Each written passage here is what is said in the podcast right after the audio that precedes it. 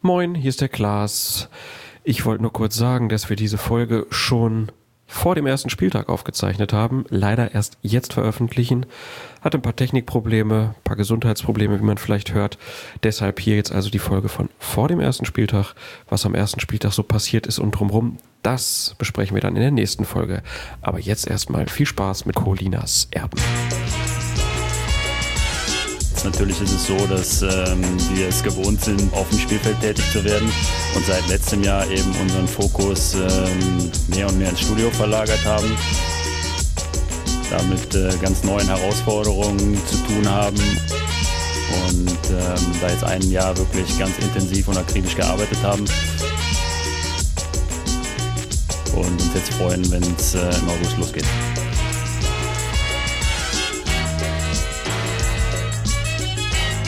Colinas Erben. Der Schiedsrichter-Podcast.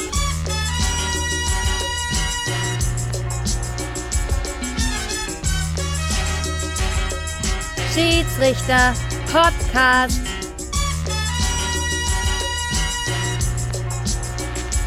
Und nochmal, da frage ich mich, für was der fünfte Schiedsrichter da draußen steht. Der soll sich schlafen legen, wenn er sowas nicht sieht. Und jetzt viel Spaß und gut Pfiff. Mit Colinas Erben. Einen wunderschönen guten Abend. Hier ist Ihr Lieblingsmode-Podcast Colinas Erben. Mein Name ist Klaas Rehse und ich begrüße ganz herzlich in meiner Küche den Beherrscher von Lieders Welt. So habe ich ihn schon lange nicht mehr genannt. Noch nie. Doch. Ja? Echt nicht? Heute stelle ich ja meine Füße unter deinen Tisch. Und solange das so ist, begrüße ich dich. Alex Feuerherd. Guten Abend. Ja, fangen wir doch mal wieder mit deinem Lieblingsverein an. Wir reden nicht über Uli Hoeneß und Kalle Rummenigge. Wir reden nicht über Katar und Vili Sanjol und Salihamidzic. Nein, wir reden über Franck Ribéry und den Schnürsenkel von Bibiana Steinhaus. Was klingt wie eine Soap-Opera oder ein Groschenroman aus dem Kiosk, ist eine reelle Geschichte aus dem DFB-Pokal und ich glaube, die einzige Szene, die wir aus dem DFB-Pokal besprechen müssen, weil sonst war nicht so viel los. Ja, man könnte bestimmt das eine oder andere noch besprechen, aber es ist ja die erste Hauptrunde. Und wir haben so viel vor Wir haben ja so viel und vor. stellen was ganz anderes in den Mittelpunkt. Deswegen fangen wir mit was, was Leichtem an. was Leichtem an, sozusagen, genau. Der Schnürsenkel. Was war da los? Die Bayern haben 3 zu 0 geführt und da gab es einen Freistoß aus günstiger Position und Franck Ribéry machte sich daran, diesen Freistoß auszuführen. Dazu muss man sagen, dass Lewandowski schon ausgewechselt war, der hatte schon ein Freistoßtor gemacht und während er sich den Ball so bereit legte, stand Bibiana Steinhaus neben ihm. Und er beließ es nicht dabei, einfach sich den Ball zurechtzulegen, sondern er zog an ihrem Schnürsenkel, an ihrem Schnürband und öffnete also ihren Schuh. Ich frage mich immer, wie man auf so eine Idee überhaupt kommen kann, ganz ehrlich Das ist. Das ist so, ja, ja, Franck, das ist, ein, der ist, das sind äh, doch so, wann, wann hast du das letzte Mal jemandem, wann hast du das, ja, gen- genau, genau, wann hast du das letzte Mal jemandem den, das Schuhband geöffnet und dich tierisch darüber gefreut? Wie alt warst du da? Hast du mal gemacht und dann bist du eingeschult worden, ne? So ungefähr. oh. Was hat Bibiana Steinhaus gemacht? Der hat das mitgekriegt und hat ihm zwei leichte Schläge verpasst auf den Rücken. Ne? Also nach dem Motto so, lass das. Ich glaube, das war es erstmal in dieser Situation. Freistoß wurde dann verwandelt, 4 zu 0, Torjubel. Und ich, ich glaube, es war erst danach, dass Steinhaus ihn nochmal zu sich gerufen hat und dann gab es auch eine etwas ernstere Ansage. Das konnte man, man konnte zwar nicht verstehen, was gesprochen wird, logisch. Man sah beim Fernsehen ganz gut, dass sie schon etwas ernster reinblickte und Ribéry immer noch, noch lächelte, aber schon auch begriff, das, was ich da gerade gemacht habe, ist eine Geschichte, die geht eigentlich nicht. ne? Und äh, Steinhaus beließ es bei dieser Ansage, es gab also keine gelbe Karte. Logisch, nach der Freistoßausführung hätte sie ohnehin keine mehr zeigen können, entweder gleich oder gar nicht. Aber es gab eben diese, diese klare Ansage an Ribéry noch, ähm, dass das eigentlich nicht statthaft ist, was er da gemacht hat. Und jetzt kann man natürlich ganz viel drüber sprechen. Es ist auch vollkommen klar, dass bei einer ersten Pokalhauptrunde, wo Bayern München spielt und Bibiana Steinhaus pfeift, dass bei so einer Geschichte natürlich dann alle hinterher drüber reden. Was ist da los gewesen? Dann gab es natürlich eine große Bandbreite. Also oft habe ich gelesen, den Ribéry, der Filou, das Wort Filou liest man auch nur in so einem Zusammenhang. Aber man konzentrierte sich dann doch recht äh, stark darauf, wie Bibiana Steinhaus mit dieser Situation umgegangen ist. Und natürlich haben Leute die Frage gestellt, nicht nur in den Medien, sondern auch in den Social Media, hätte es dafür nicht mindestens die gelbe Karte geben müssen, hätte es möglicherweise sogar einen Platzverweis geben müssen und Platzverweis nur, wenn er die Schnürsenkel zusammenbunden hat. genau, wenn sie dann, ja gut, darauf können wir uns, glaube ich, darauf können wir uns, glaube ich, einigen. Ich glaube, dann hätte ich doch gelacht. Dann hätte es natürlich lustig ausgesehen. Ja, Also okay. es ist ja immer die Frage in so einer Situation, wie geht man damit um, was steht darauf? Man steht natürlich nirgendwo in den Regeln, wie man damit umgeht, wenn dem Schiedsrichter oder der Schiedsrichterin irgendwie der Schuh geöffnet wird. Also das muss man ja irgendwie unter irgendwas rubrizieren können, um sich die Frage zu stellen, wie äh, Ist verfahre eine- ich dann damit? Ist eine Lücke, da muss das IFAB reagieren. ganz zwingend. Jetzt ist ja der Präzedenzfall sozusagen geschaffen worden. Es hat viele gegeben, die sich gar nicht so sehr die Frage gestellt haben, muss man da jetzt gelb oder rot zeigen und auch nicht die Frage gestellt haben, wie hat Steinhaus reagiert, sondern es ging um die Aktion an sich, weil viele, und ich glaube auch nicht aus schlechtem Grund, die Frage gestellt haben, hätte Franck Ribéry das bei einem männlichen Schiedsrichter auch gemacht. Das kann man natürlich nicht beweisen, das kann man nicht belegen, das kann man nur vermuten und da würde ich wie viele andere sagen, nein. Nicht, dass ich wüsste, dass es je getan hätte. Ich glaube, der hat bestimmt schon mal Schabernack mit dem Schiri getrieben. In einem Spiel, wo es 3 zu 0 steht, wo das Spiel entschieden, bei dem, wo das Spiel entschieden ist. Aber das war natürlich eine Geschichte, wo man sagen muss, gut, hat da jemand möglicherweise die Autorität der Schiedsrichterin nicht akzeptiert? Ich würde zunächst mal das Gewicht dann doch darauf legen wollen, was hat Steinhaus gemacht. Und ich fand das wirklich bärenstark, wie sie reagiert hat. Du stellst dir in so einer Situation natürlich intuitiv die Frage, was ist jetzt das Richtige? Greife ich jetzt, ziehe ich einfach das Regelwerk konsequent durch und zeige jetzt hier gelb und mache auch völlig klar, hör mal, sowas geht hier einfach nicht. Das ist Verarschung, das lasse ich mir nicht gefallen. Hier hast du die gelbe Karte dafür. Rot finde ich nicht zu diskutieren, das ist keine grobe Unsportlichkeit. Oder löse ich die Situation irgendwie anders? Kraft meiner Persönlichkeit, genau das, was sie getan hat. Ne? Die Reaktion war natürlich souverän. Diese zwei leichten Hiebe, die Ribéry da abbekommen hat, haben im Grunde ja schon mal signalisiert, hör mit dem Scheiß auf. Das war so ein, das genau das hat diese Geste ausgesagt. Und dann die klare Ansage nochmal mit einem ernsten Gesicht, hör mal. Und das haben auch alle mitbekommen. Das war schon, das war stark, das war mega souverän. So löst man eine Situation mit seiner Persönlichkeit. Umgekehrt natürlich, bei, bei Ribéry ist die Frage zu stellen, hätte das bei einem, wie gesagt, bei einem männlichen Schiedsrichter auch gemacht? Wahrscheinlich nicht. Und da kommt aber was ins Spiel, trotzdem, was ich nicht unwichtig finde bei der Frage, wie muss ich mit so einer Situation denn regeltechnisch verfahren? Das Spiel war mit 3 zu 0 entschieden. Bibiana Steinhaus hat überhaupt keine Probleme gehabt in diesem Spiel. Ihre Autorität stand, so habe ich das zumindest gesehen, wirklich zu keinem Zeitpunkt dieses Spiels auch nur annähernd in Frage. Sie hat das souverän gemacht. Sie ist hundertprozentig akzeptiert gewesen. Das konnte man auch äh, beobachten, wenn sie Spieler ermahnt hat. Insbesondere Spieler natürlich von Bayern München, die sich ja sozusagen aus ihrer Sicht erstmal dran gewöhnen müssen, dass da jetzt eine Frau pfeift. Ich habe da keinen gesehen, der irgendwie abfällig geguckt oder gegrinst hat oder irgendwie das Gefühl vermittelt hat, er nimmt sie jetzt nicht ernst. Oder ein Problem mit ihrer Autorität hat. Nichts dergleichen. Sie ist wunderbar durchs Spiel gekommen bis dahin. Und so wie das Ganze gelaufen ist, hatte ich auch situativ und auch nach nochmaligen Betrachten der Szene nicht das Gefühl, dass es wirklich ein finaler Angriff auf ihre Autorität gewesen ist. Wenn sie vorher Schwierigkeiten gehabt hätte und eh schon das Gefühl gehabt hättest, die nehmen die nicht so richtig für voll, dann muss man in so einer Situation anders reagieren. Und ich bin mir sicher, dann hätte sie auch anders reagiert. Dann hätte es da Gelb gegeben. Ich glaube übrigens, dass Ribéry das dann wahrscheinlich gar nicht gemacht hätte, sondern äh, dann macht er keinen Schabernack mehr, dann regt er sich auf über sie beispielsweise. Aber sie hatte damit sich selbst den Spielraum geschaffen, der Situation so umzugehen. Aber ich muss auch sagen, so mit ein paar Tagen Abstand, das, da kann man jetzt natürlich sagen, das ist jetzt furchtbar humorlos, aber ich fand die Aktion scheiße von Ribéry. Ich fand die Aktion wirklich scheiße. Ich fand super, wie Steiners damit umgegangen ist. Aber sowas zu machen, finde ich doof. Ähm, muss dazu sagen, mir ist es bei meinen Spielen zweimal auch passiert, dass mir jemand tatsächlich das Schnürband geöffnet hat. Naja, es gibt auch so, es gibt auch Verbandsliga-Ribéries. Und genau solche Exemplare hatte ich zweimal. Und zwar exakt in der Situation, wo der Ball zum Freistoß bereit lag, auch in Tornähe. Das sind zwei Spieler gewesen, muss man dazu sagen, die kannte ich beide seit Jahren. Das waren so, das waren schon so zwei herzliche Kameraden, ne? Ja. Immer für einen dummen Spruch gut. Das war, also, ich habe dann aber auch äh, sozusagen in, mit, mit gleicher Münze immer zurückgezahlt. So Spieler, die ich auch geduzt habe und die mich auch geduzt haben, ähm, die relativ emotional waren auf dem Platz, die sehr trickreiche Spieler waren, aber die immer so ein bisschen ans, ans Limit gegangen sind, auch dem Schiedsrichter gegenüber. Ne? Und ich habe in diesen beiden Fällen gar nicht mal unähnlich reagiert. Das, mir war das vollkommen klar, das war kein Angriff auf meine Autorität. in den jeweiligen Spielsituationen, ich habe es nicht vergessen, war es tatsächlich auch so, dass ich den Eindruck hatte, mir passiert jetzt nichts dadurch, dass die das machen und habe es halt auch mit einem mit einem Einlauf geregelt. Ne? Hab denen halt schon auch klar gesagt, isst du die Finger von meinem Schuh? Soll denn der Scheiß? Mhm. So, sieh zu, dass du Land gewinnst, den Freischuss schießt jetzt ein anderer. Aber dazu muss man natürlich sagen, ich bin keine Schiedsrichterin, sondern ein Schiedsrichter. Das heißt, diese Geschlechterdimension spielte bei mir keine Rolle. Insofern ist der Punkt natürlich einfach weggefallen. Das muss man schon bei der Beurteilung mit dazu sagen. Insofern, Aktion von Ribéry hatte keine Klasse. Umgang von Bibiana Steinhaus mit der Situation hatte eine ganze Menge Klasse. Wie ich überhaupt, wie schon angedeutet, fand, dass sie das Spiel ganz hervorragend geleitet hat.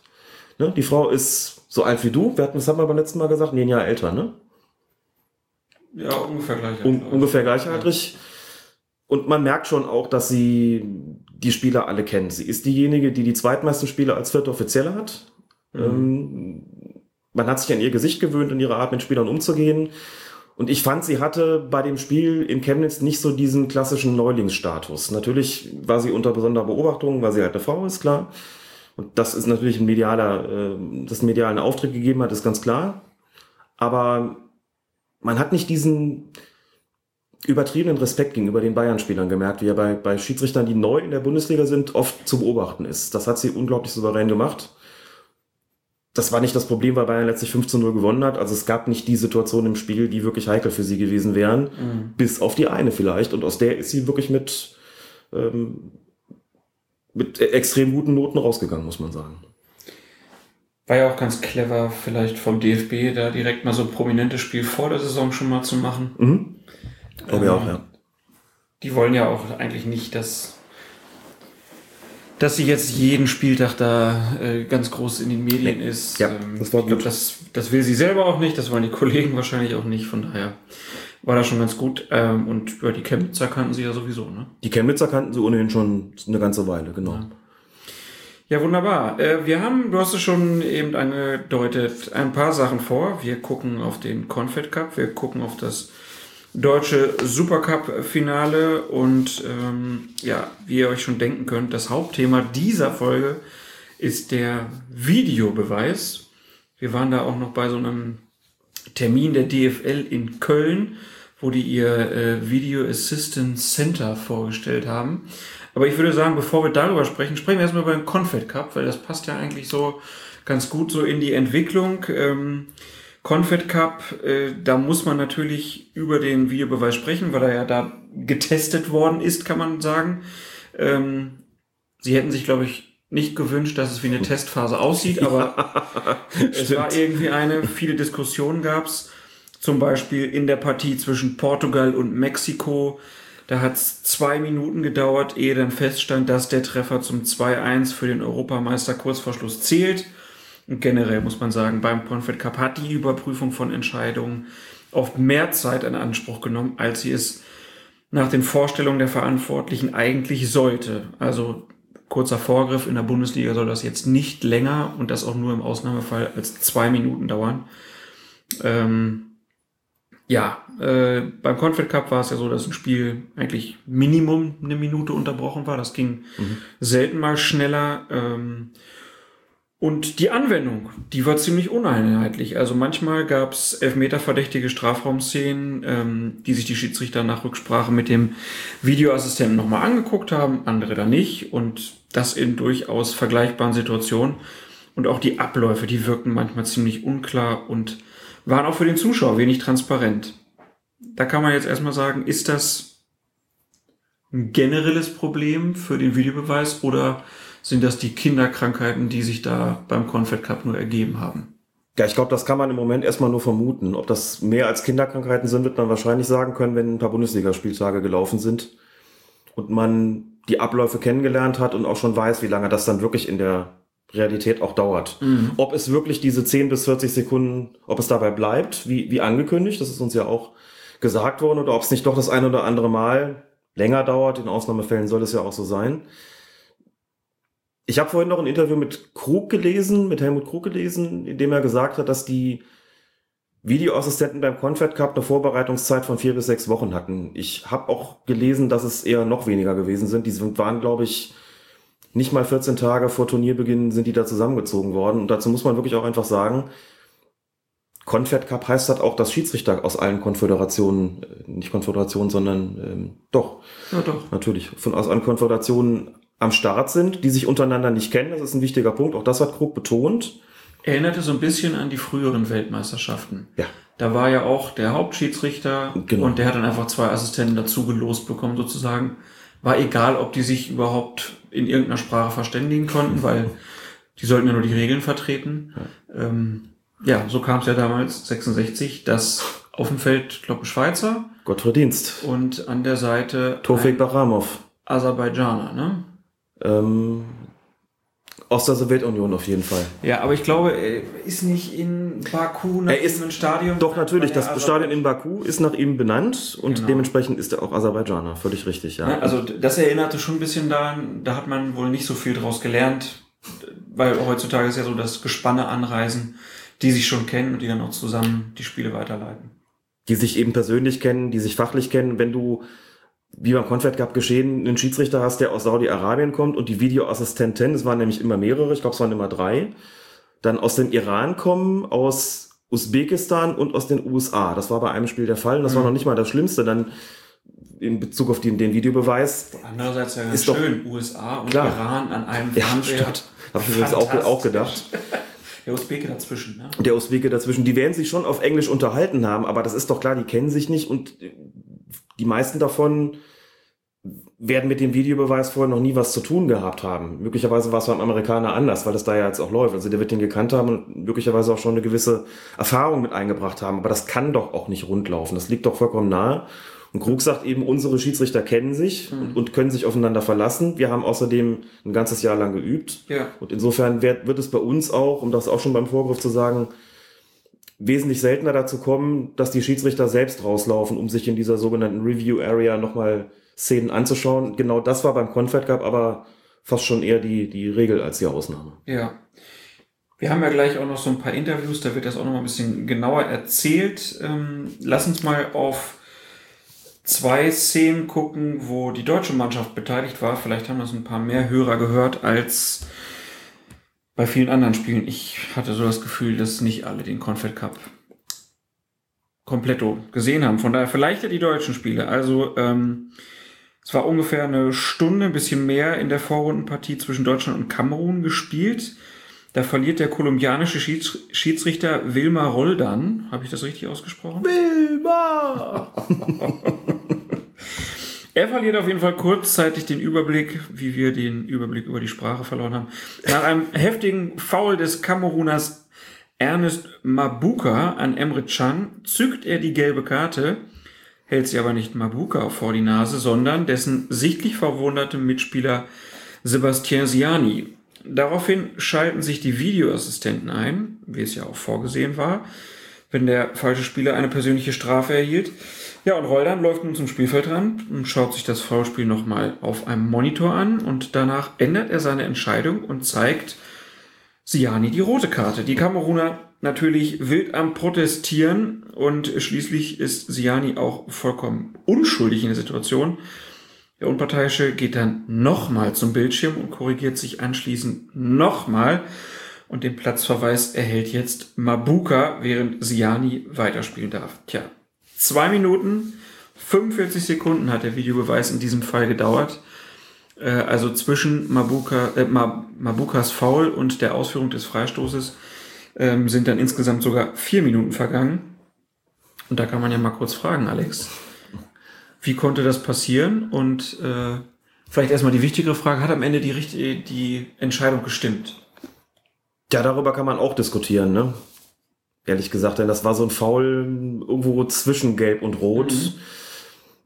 Das ist natürlich desaströs gelaufen, muss man sagen. Also da gibt, glaube ich, im Wesentlichen zwei Gründe, da überhaupt den Videobeweis einzuschalten. Grund eins ist natürlich diese Spielerverwechslung gewesen.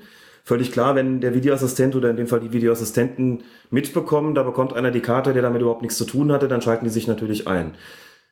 Was jetzt aber auch noch mit der Situation verbunden war, ist die Frage, reicht da eigentlich die gelbe Karte oder ist das nicht ein Foul gewesen, für das man rot zeigen muss?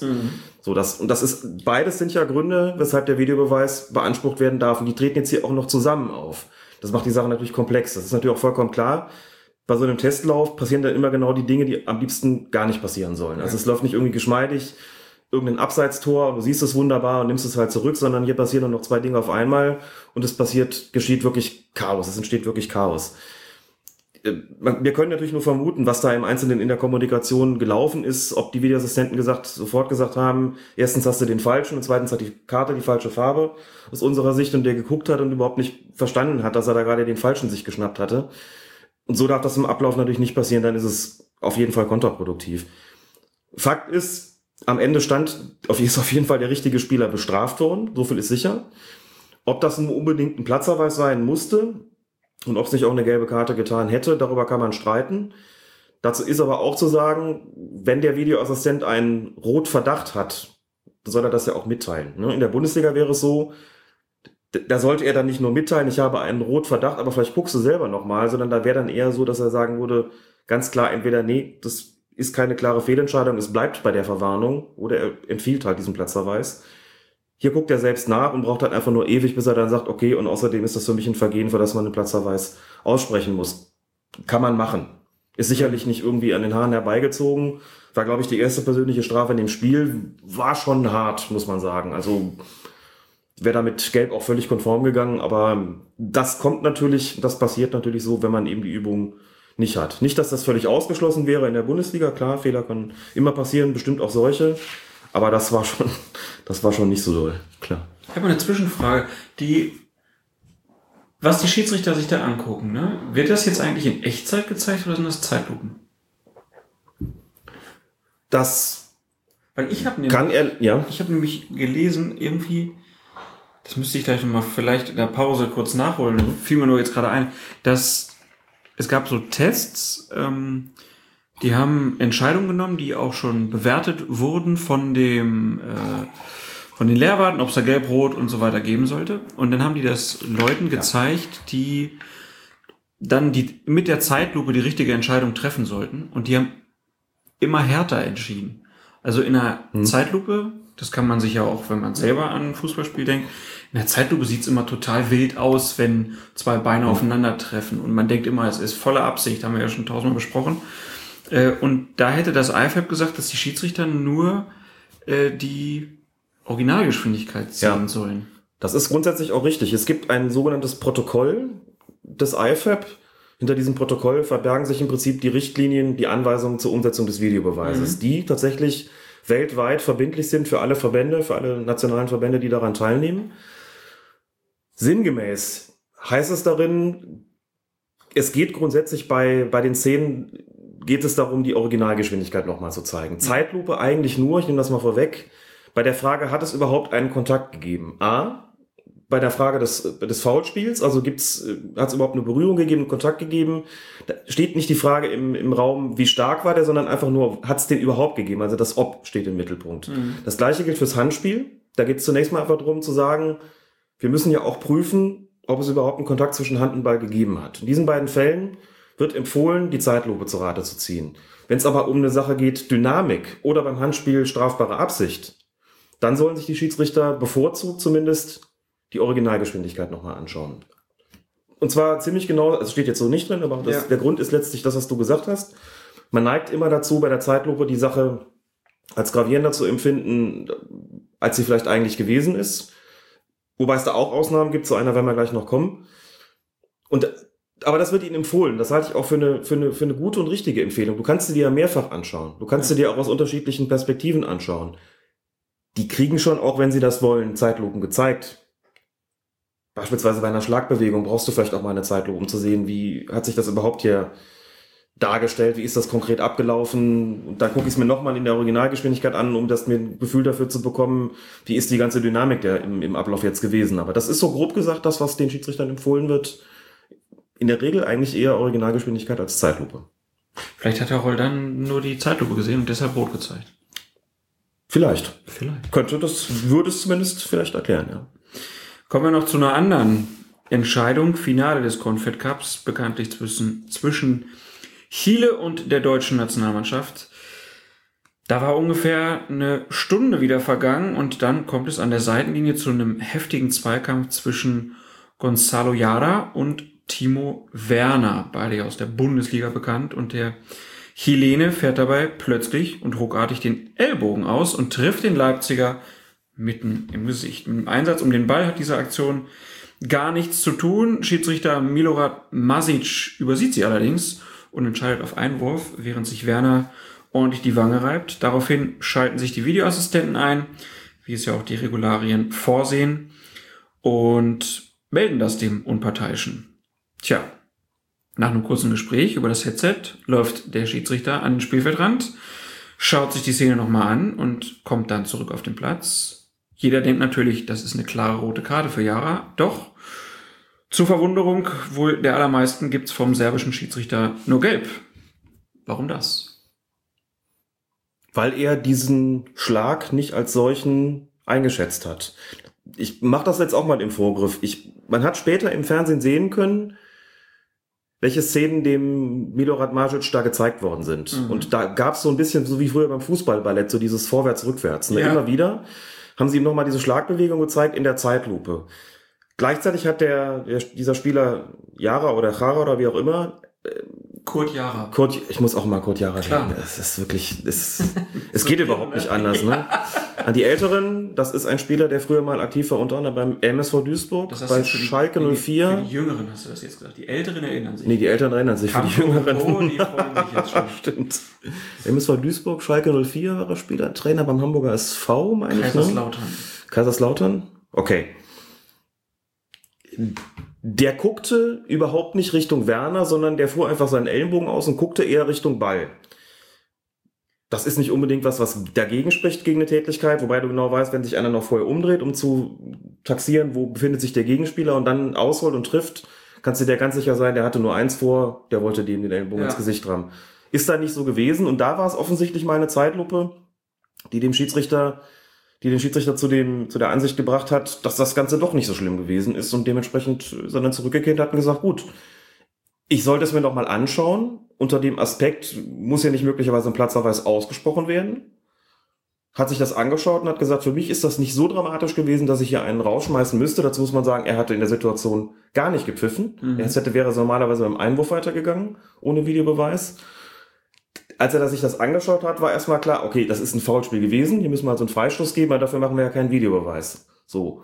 Und wenn der mit dem, unter dem Aspekt, ich habe hier einen Rotverdacht, dann rausläuft und sich das anguckt und dann zu dem Ergebnis kommt, ich habe hier aber kein rotwürdiges Vergehen gesehen, dann kann er auch die gelbe Karte zeigen und sagen, okay, der Videobeweis hat einfach diese Entscheidung jetzt ergeben.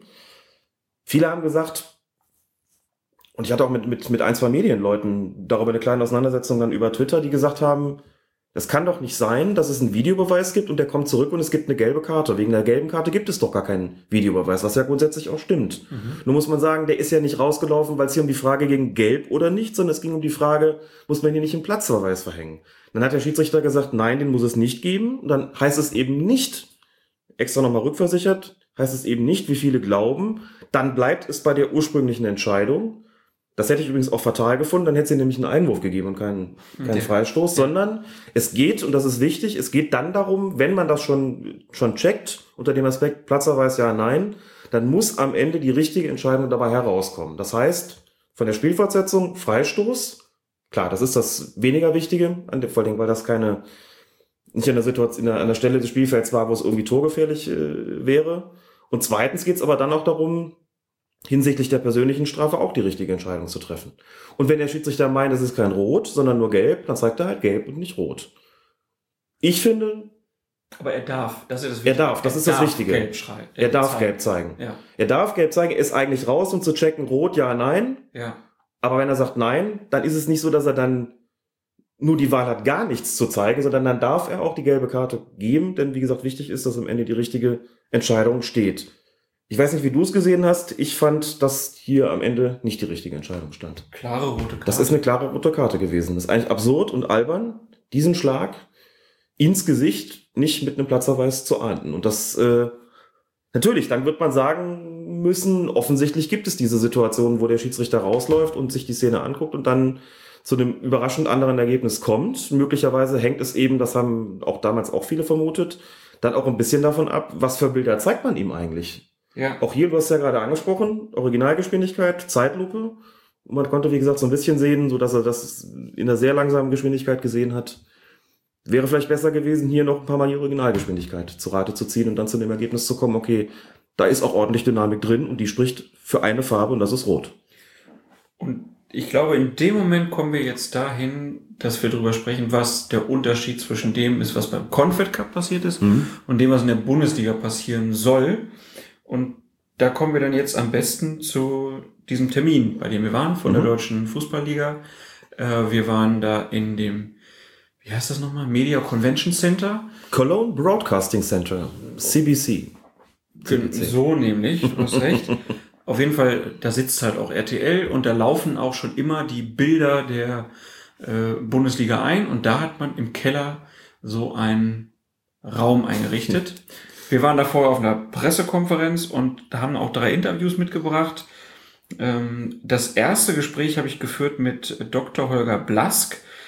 Der ist so für audiovisuelle äh, Medien ähm, zuständig bei der DFL, war dann sozusagen auch so ein bisschen die eine Schnittstelle zwischen den Schiedsrichtern und der DFL. Und ja, mit ihm habe ich über die Einführung des Videobeweises so ein bisschen aus Sicht der DFL gesprochen.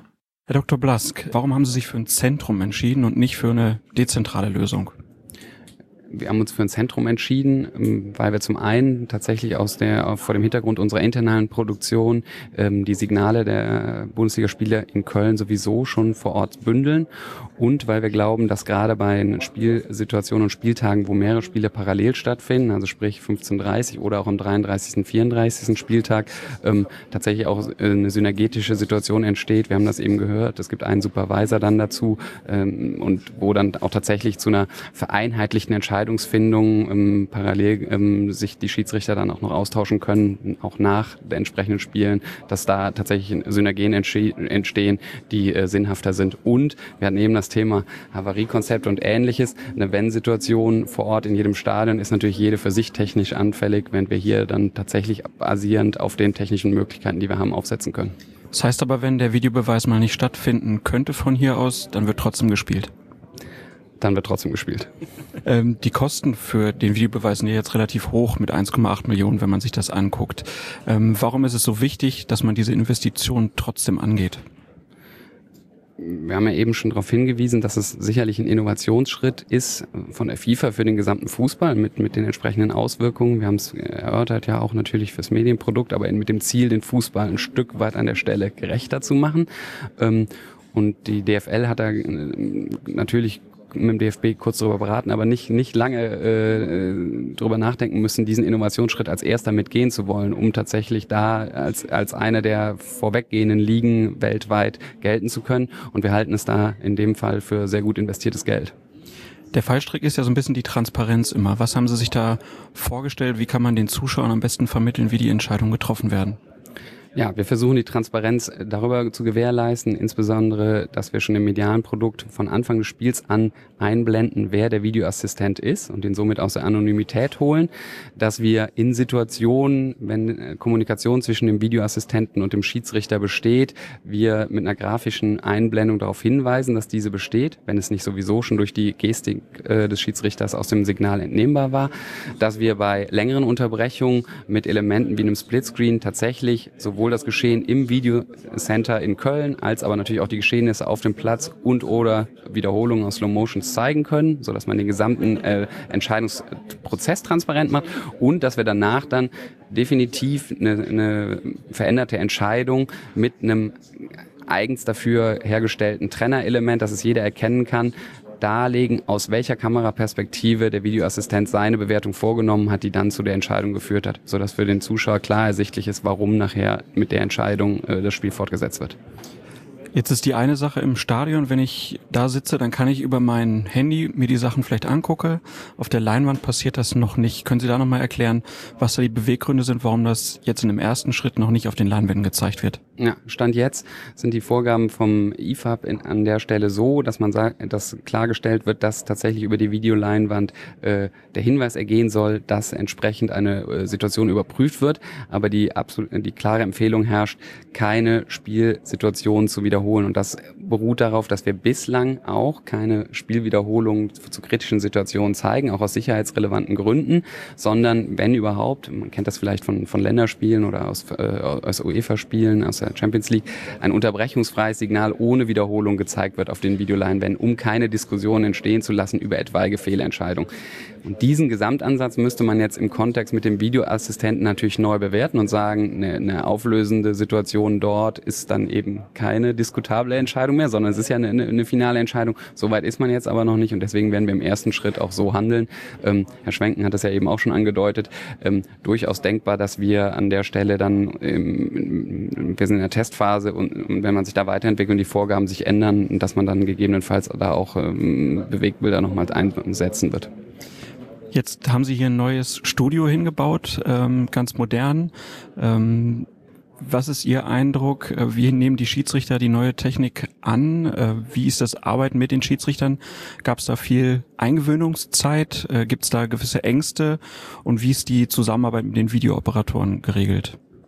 Also die Schiedsrichter, konnten wir eben auch hören und alle, alle, mit denen ich darüber gesprochen habe, nehmen das sehr, sehr positiv an, als absolut unterstützende Maßnahme und selber auch unterstützend für das Projekt. Insofern ähm, gab es da von Anfang an keine Befindlichkeiten.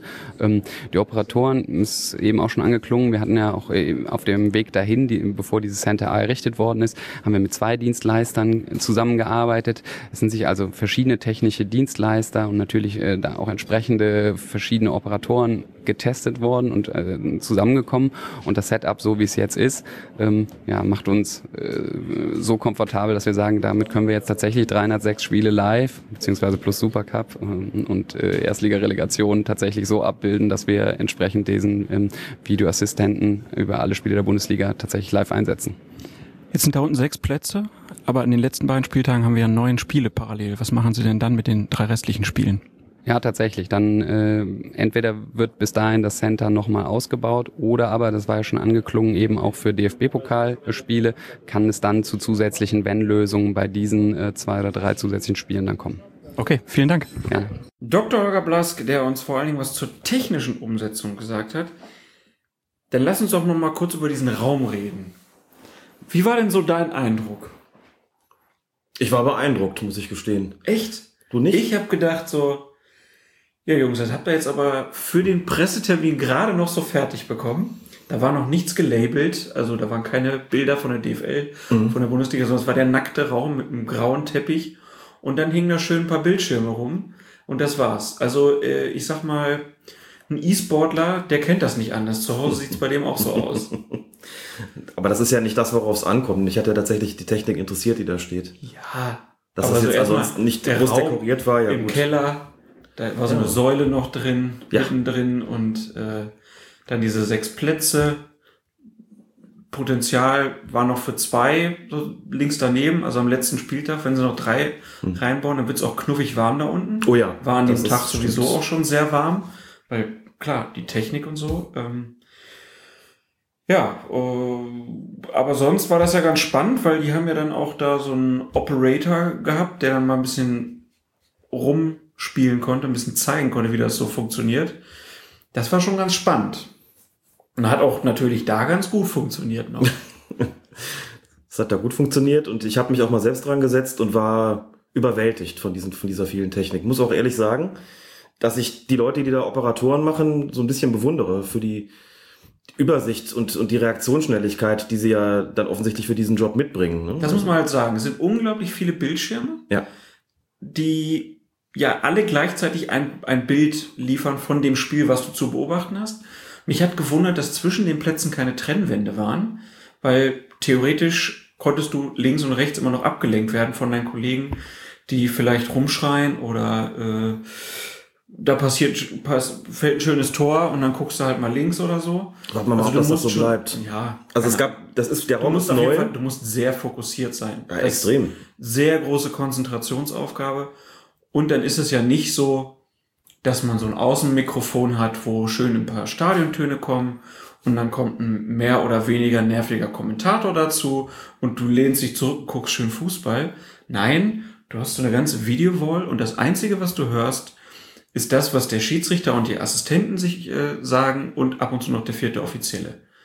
Und natürlich, wenn irgendwelche Spieler mit reinrufen, dann hörst du das auch. Aber das ist alles, was du mitkriegst und ich stelle es mir unglaublich anstrengend vor. Ja. Und du musst halt jederzeit auf Zack sein. Ne? Ja. Du musst halt auch als, als Operator in der Lage sein, binnen allerkürzester Zeit bis zu vier Kameraperspektiven dann zusammenzustellen über diesen Touchscreen, den sie da haben. Kameraperspektiven, die dann für den Videoassistenten, der dann natürlich auch nicht nur Mitspracherecht hat, sondern im Zweifelsfall auch sagt, gib mir mal die, die 1, die 5, die 7 und die 9 oder was weiß ich. Das musst, das musst du ja ruckzuck zusammengestellt haben, musst auch einen, einen Blick dafür haben und auch einen Kopf dafür haben, welche Kameraperspektiven könnten jetzt die besten sein. Das muss ja wahnsinnig schnell gehen. Das wäre genau der Punkt schon einer, warum das für mich überhaupt nicht in Frage käme. Ich würde da wahrscheinlich noch hingucken und denken, was waren jetzt gerade? Und dann noch, wo muss ich jetzt hin? Welche Perspektive Moment, ist jetzt machen wir mal ganz in? Ruhe hier, ne? Also- ich bin alter Mann, der kann Feuer nicht mehr so schnell, genau. genau. Das hat mich so ein bisschen erinnert an die Leute, die bei, bei, bei Günther Jauch, bei Wer wird Millionär, da immer auf den, auf den, da an den Geräten sitzen und wenn sie eine Frage gestellt bekommen, dann immer A, B, C, D ein, einhacken müssen in der Ja. richtigen Reihenfolge. So ungefähr kam mir das da auch vor. Das, im einen wie im anderen Fall muss ich sagen, ich wüsste vielleicht die richtige Lösung, aber ich, bis ich die da hätte, ist sie dreimal um, so ungefähr. Ne? Also das war schon, fand ich schon beeindruckend. Das muss er dazu sagen, unter den, diesen Operatoren oder den Operatoren, wie sprechen wir es denn aus? Ja. Information. sind auch drei Schiris. Hab in allen drei auch schon sprechen können, können auf jeden Fall mal gucken, dass wir ein oder zwei oder vielleicht alle drei zusammen mal zum Interview bekommen, dass die auch mal ein bisschen erzählen, wie sich das so aus ihrer Warte äh, darstellt. Videoassistenten werden jetzt gerade recht viel befragt, wissen wir auch ein bisschen was dazu, wie so ein Operator konkret arbeitet, der ja zu dieser Firma Hawkeye gehört. Das, Also die unterstehen auch nicht dem DFB, sondern eben der Anbieterfirma. Mit denen können wir sicherlich auch mal sprechen und die fragen, wie sie das so aus ihrer Sicht ähm, abläuft, dieser ganze Videobeweis. Ja, exklusiv, ne? Wenn hier irgendwelche Journalisten zuhören, könnt ihr vergessen. Die haben wir exklusiv an uns gebunden, wie von, wie von Torres Jetzt ist es raus. Journalisten. Genau. Ähm, ich finde ja immer noch ganz spannend, dass die sich halt wirklich für dieses Zentrum entschieden haben, weil ich mir immer so vorstelle, du hast ja, du sitzt in Köln und dann hast du ein Spiel in Berlin oder München. Das sind ja hunderte Kilometer. Mhm. Das heißt, eine gewisse Verzögerung muss ja da sein. Sowohl vom Videobild her, als auch von dem, was die Schiedsrichter Mhm. mit dem Videoassistenten besprechen. Und dann halt auch die Frage der technischen Umsetzung. Hören die sich die ganze Zeit? Also funktioniert das immer? Da, das, das wissen wir ja nicht. Ne? Da wird natürlich gesagt, das funktioniert immer, aber ich finde das, wenn das, wenn das so läuft, dass die sich immer einwandfrei fun- hören, dann finde ich das technisch schon wirklich überragend. Ich könnte mir aber vorstellen, dass das auch eine, eine Schwachstelle sein könnte, dass die Kommunikation gar nicht so einfach ist. Das möglicherweise. Ansonsten funktioniert das ja zunächst mal als Studio und ähm, ich bin technischer Laie, ehrlich gesagt. Äh, Ich habe mit einem der Operatoren mal gesprochen, der hat mir die technischen Details auch erklärt, wie das funktioniert. Ich kann sie aber nicht wiedergeben, weil ich sie nicht wirklich verstanden habe, ehrlich gesagt. Also nicht so, dass ich es jetzt erzählen könnte. Was diese Latenz betrifft, die ist offensichtlich nicht vorhanden. Also diese Verzögerung ist offensichtlich nicht vorhanden. Aber was ich mir schon vorstellen könnte, sind solche Geschichten, wie sie halt auch bei Fernsehübertragungen passieren. Ne? Also das sind ja auch Fragen gestellt worden bei diesem Pressetermin, was ist denn, wenn da der Strom ausfällt? Da war die Antwort genau die, die alle erwartet haben, wir haben Notstromaggregat. Klar, aber ist man gegen Ausfälle irgendwelcher Art, gerade bei solchen Funkverbindungen denn überhaupt gefeit und was passiert, wenn nicht? Ver vermute ich einfach mal, ich meine, da sind also Schiedsrichter auf dem, auf dem Platz, die natürlich es bis jetzt auch gewohnt gewesen sind, ohne Videoassistenten zu agieren und zu amtieren. Und sollte da mal irgendwas nicht klappen, dann werden sie es wahrscheinlich auch entsprechend verkaufen und sagen, es kommt gerade nichts, jetzt bleibt die Entscheidung halt bestehen, weil auch immer klar ist, solange nicht irgendwie das klare Signal kommt, hier ist eine klar falsche Entscheidung getroffen worden, die geändert werden muss, bleibt die Entscheidung bestehen. So war das ja vorher auch. Das heißt, sollte der, der Fall eintreten, dass irgendwo mal was zusammenbricht, werden die im Zweifelsfalle auch sagen, dann bleibt die Entscheidung halt bestehen. Ist aber halt genau, Pech. genau deshalb wundere ich Muss man sich noch ein neues Zeichen für einfallen lassen. Genau. Hörer der letzten Folge fassen sich jetzt nochmal bitte ans rechte Ohr. Die fassen sich ja wahrscheinlich an den Kopf. Ja. Nein, aber genau das ist ja das Ding. Wenn du, du, du, du hättest die ja auch oben in den Stadien einfach in die Pressezentren sitz, setzen können oder so. Dann haben die ein normales Fernsehbild mhm. und wenn dann irgendwie was ausfällt, haben sie im Notfall immer noch die Möglichkeit halt übers Fernsehbild und ja, wenn es ganz schlecht läuft, dann läuft der kurz runter und die bekakeln das und dann geht's weiter so.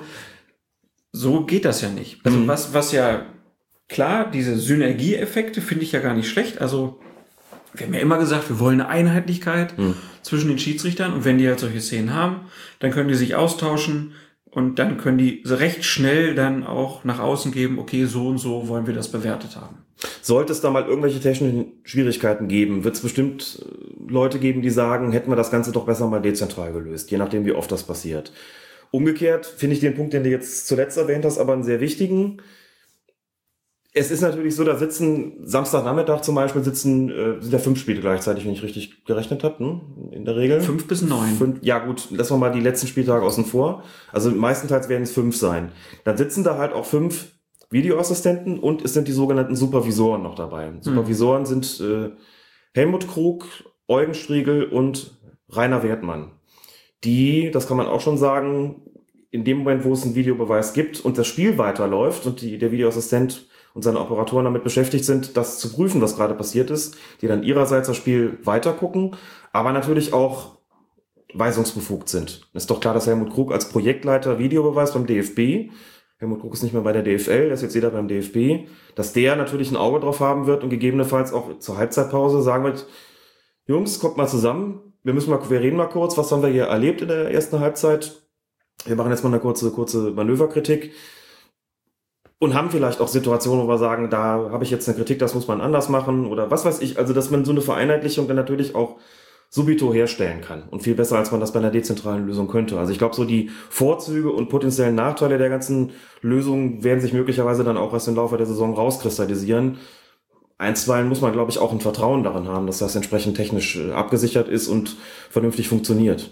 Mehr kann man ja momentan noch nicht tun. Wir haben noch ein zweites Gespräch mitgebracht. Äh, Ansgar Schwenken haben wir gesprochen von der DFL, der da auch federführend mit dabei war bei der Einführung. Und ihn habe ich mal zuerst gefragt, ähm, ja, ob er selber denn immer ein Fan davon war. Und natürlich auch über den Confed Cup habe ich mit ihm gesprochen. Herr Schwenken, seit wann sind Sie in Feuer und Flamme für den Videobeweis? Waren Sie schon immer Fan davon oder hat sich da Ihre Einstellung geändert? ich war von Beginn an totaler Fan davon. Also ich war nicht ein Verfechter dessen, als da noch relativ wenig in Deutschland darüber diskutiert wurde, weil ich auch der Ansicht bin, mit ähm, technologischen Möglichkeiten, die man heute hat, ähm, soll man äh, Leuten, die Entscheidungen zu treffen haben, auch beste Basisvoraussetzungen liefern. Das heißt, wo sehen Sie die größten Vorteile im Videobeweis? Die größten Vorteile sehe ich ähm, zum einen, dass wir im Fußball keine Abhängigkeit mehr haben des Aufstiegs, Meisterschaften, internationale Qualifikationen von möglichen eklatanten Fehlentscheidungen. Und ähm, zum Zweiten sehe ich aber auch für den Schiedsrichter in seiner Arbeit eine enorme Hilfestellung, weil er weiß, er geht auf den Platz und hat die Gewissheit, den ganz, ganz großen Fehler kann ich heute nicht mehr machen. Das heißt, diese Kosten, die Sie von 1,8 Millionen Euro, haben Sie da gesprochen im ersten Jahr, die sind dann für diese äh, Anzahl an Entscheidungen, die da getroffen werden müssen, aus Ihrer Sicht auch gerechtfertigt?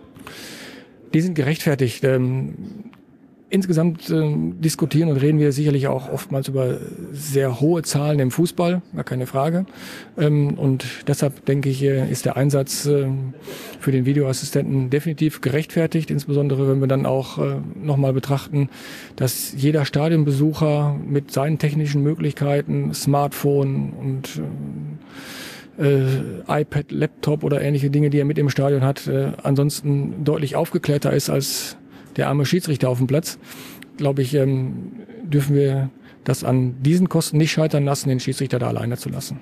Jetzt hatten wir beim Confed Cup einen ersten Testlauf, der nicht immer ganz rund gelaufen ist.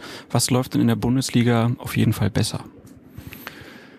In der Bundesliga sind auf jeden Fall die Schiedsrichter mit den Videoassistenten schon viel besser aufeinander abgestimmt. Sie kennen sich, auch gezielt jetzt auf dieses Projekt bezogen, dann schon seit einem Jahr auf die gezielte Arbeit ähm, des Videoassistenten.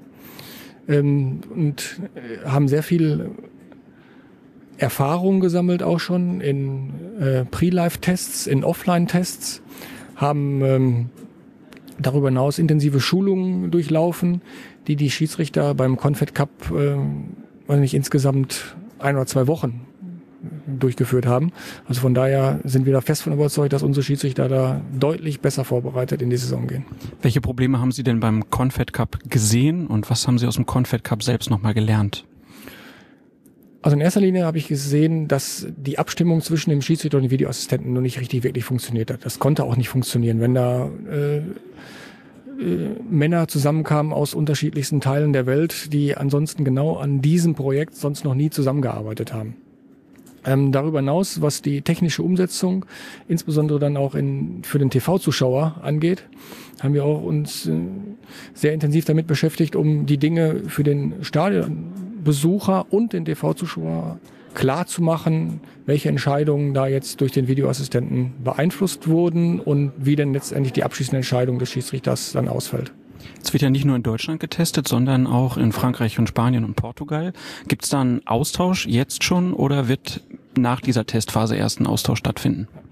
Nee, den gibt's schon seit Beginn des Projektes durch das IFAB, intensiven Austausch. Ähm, zur Sitzung kommen die jeweils Projektverantwortlichen da auch regelmäßig zusammen.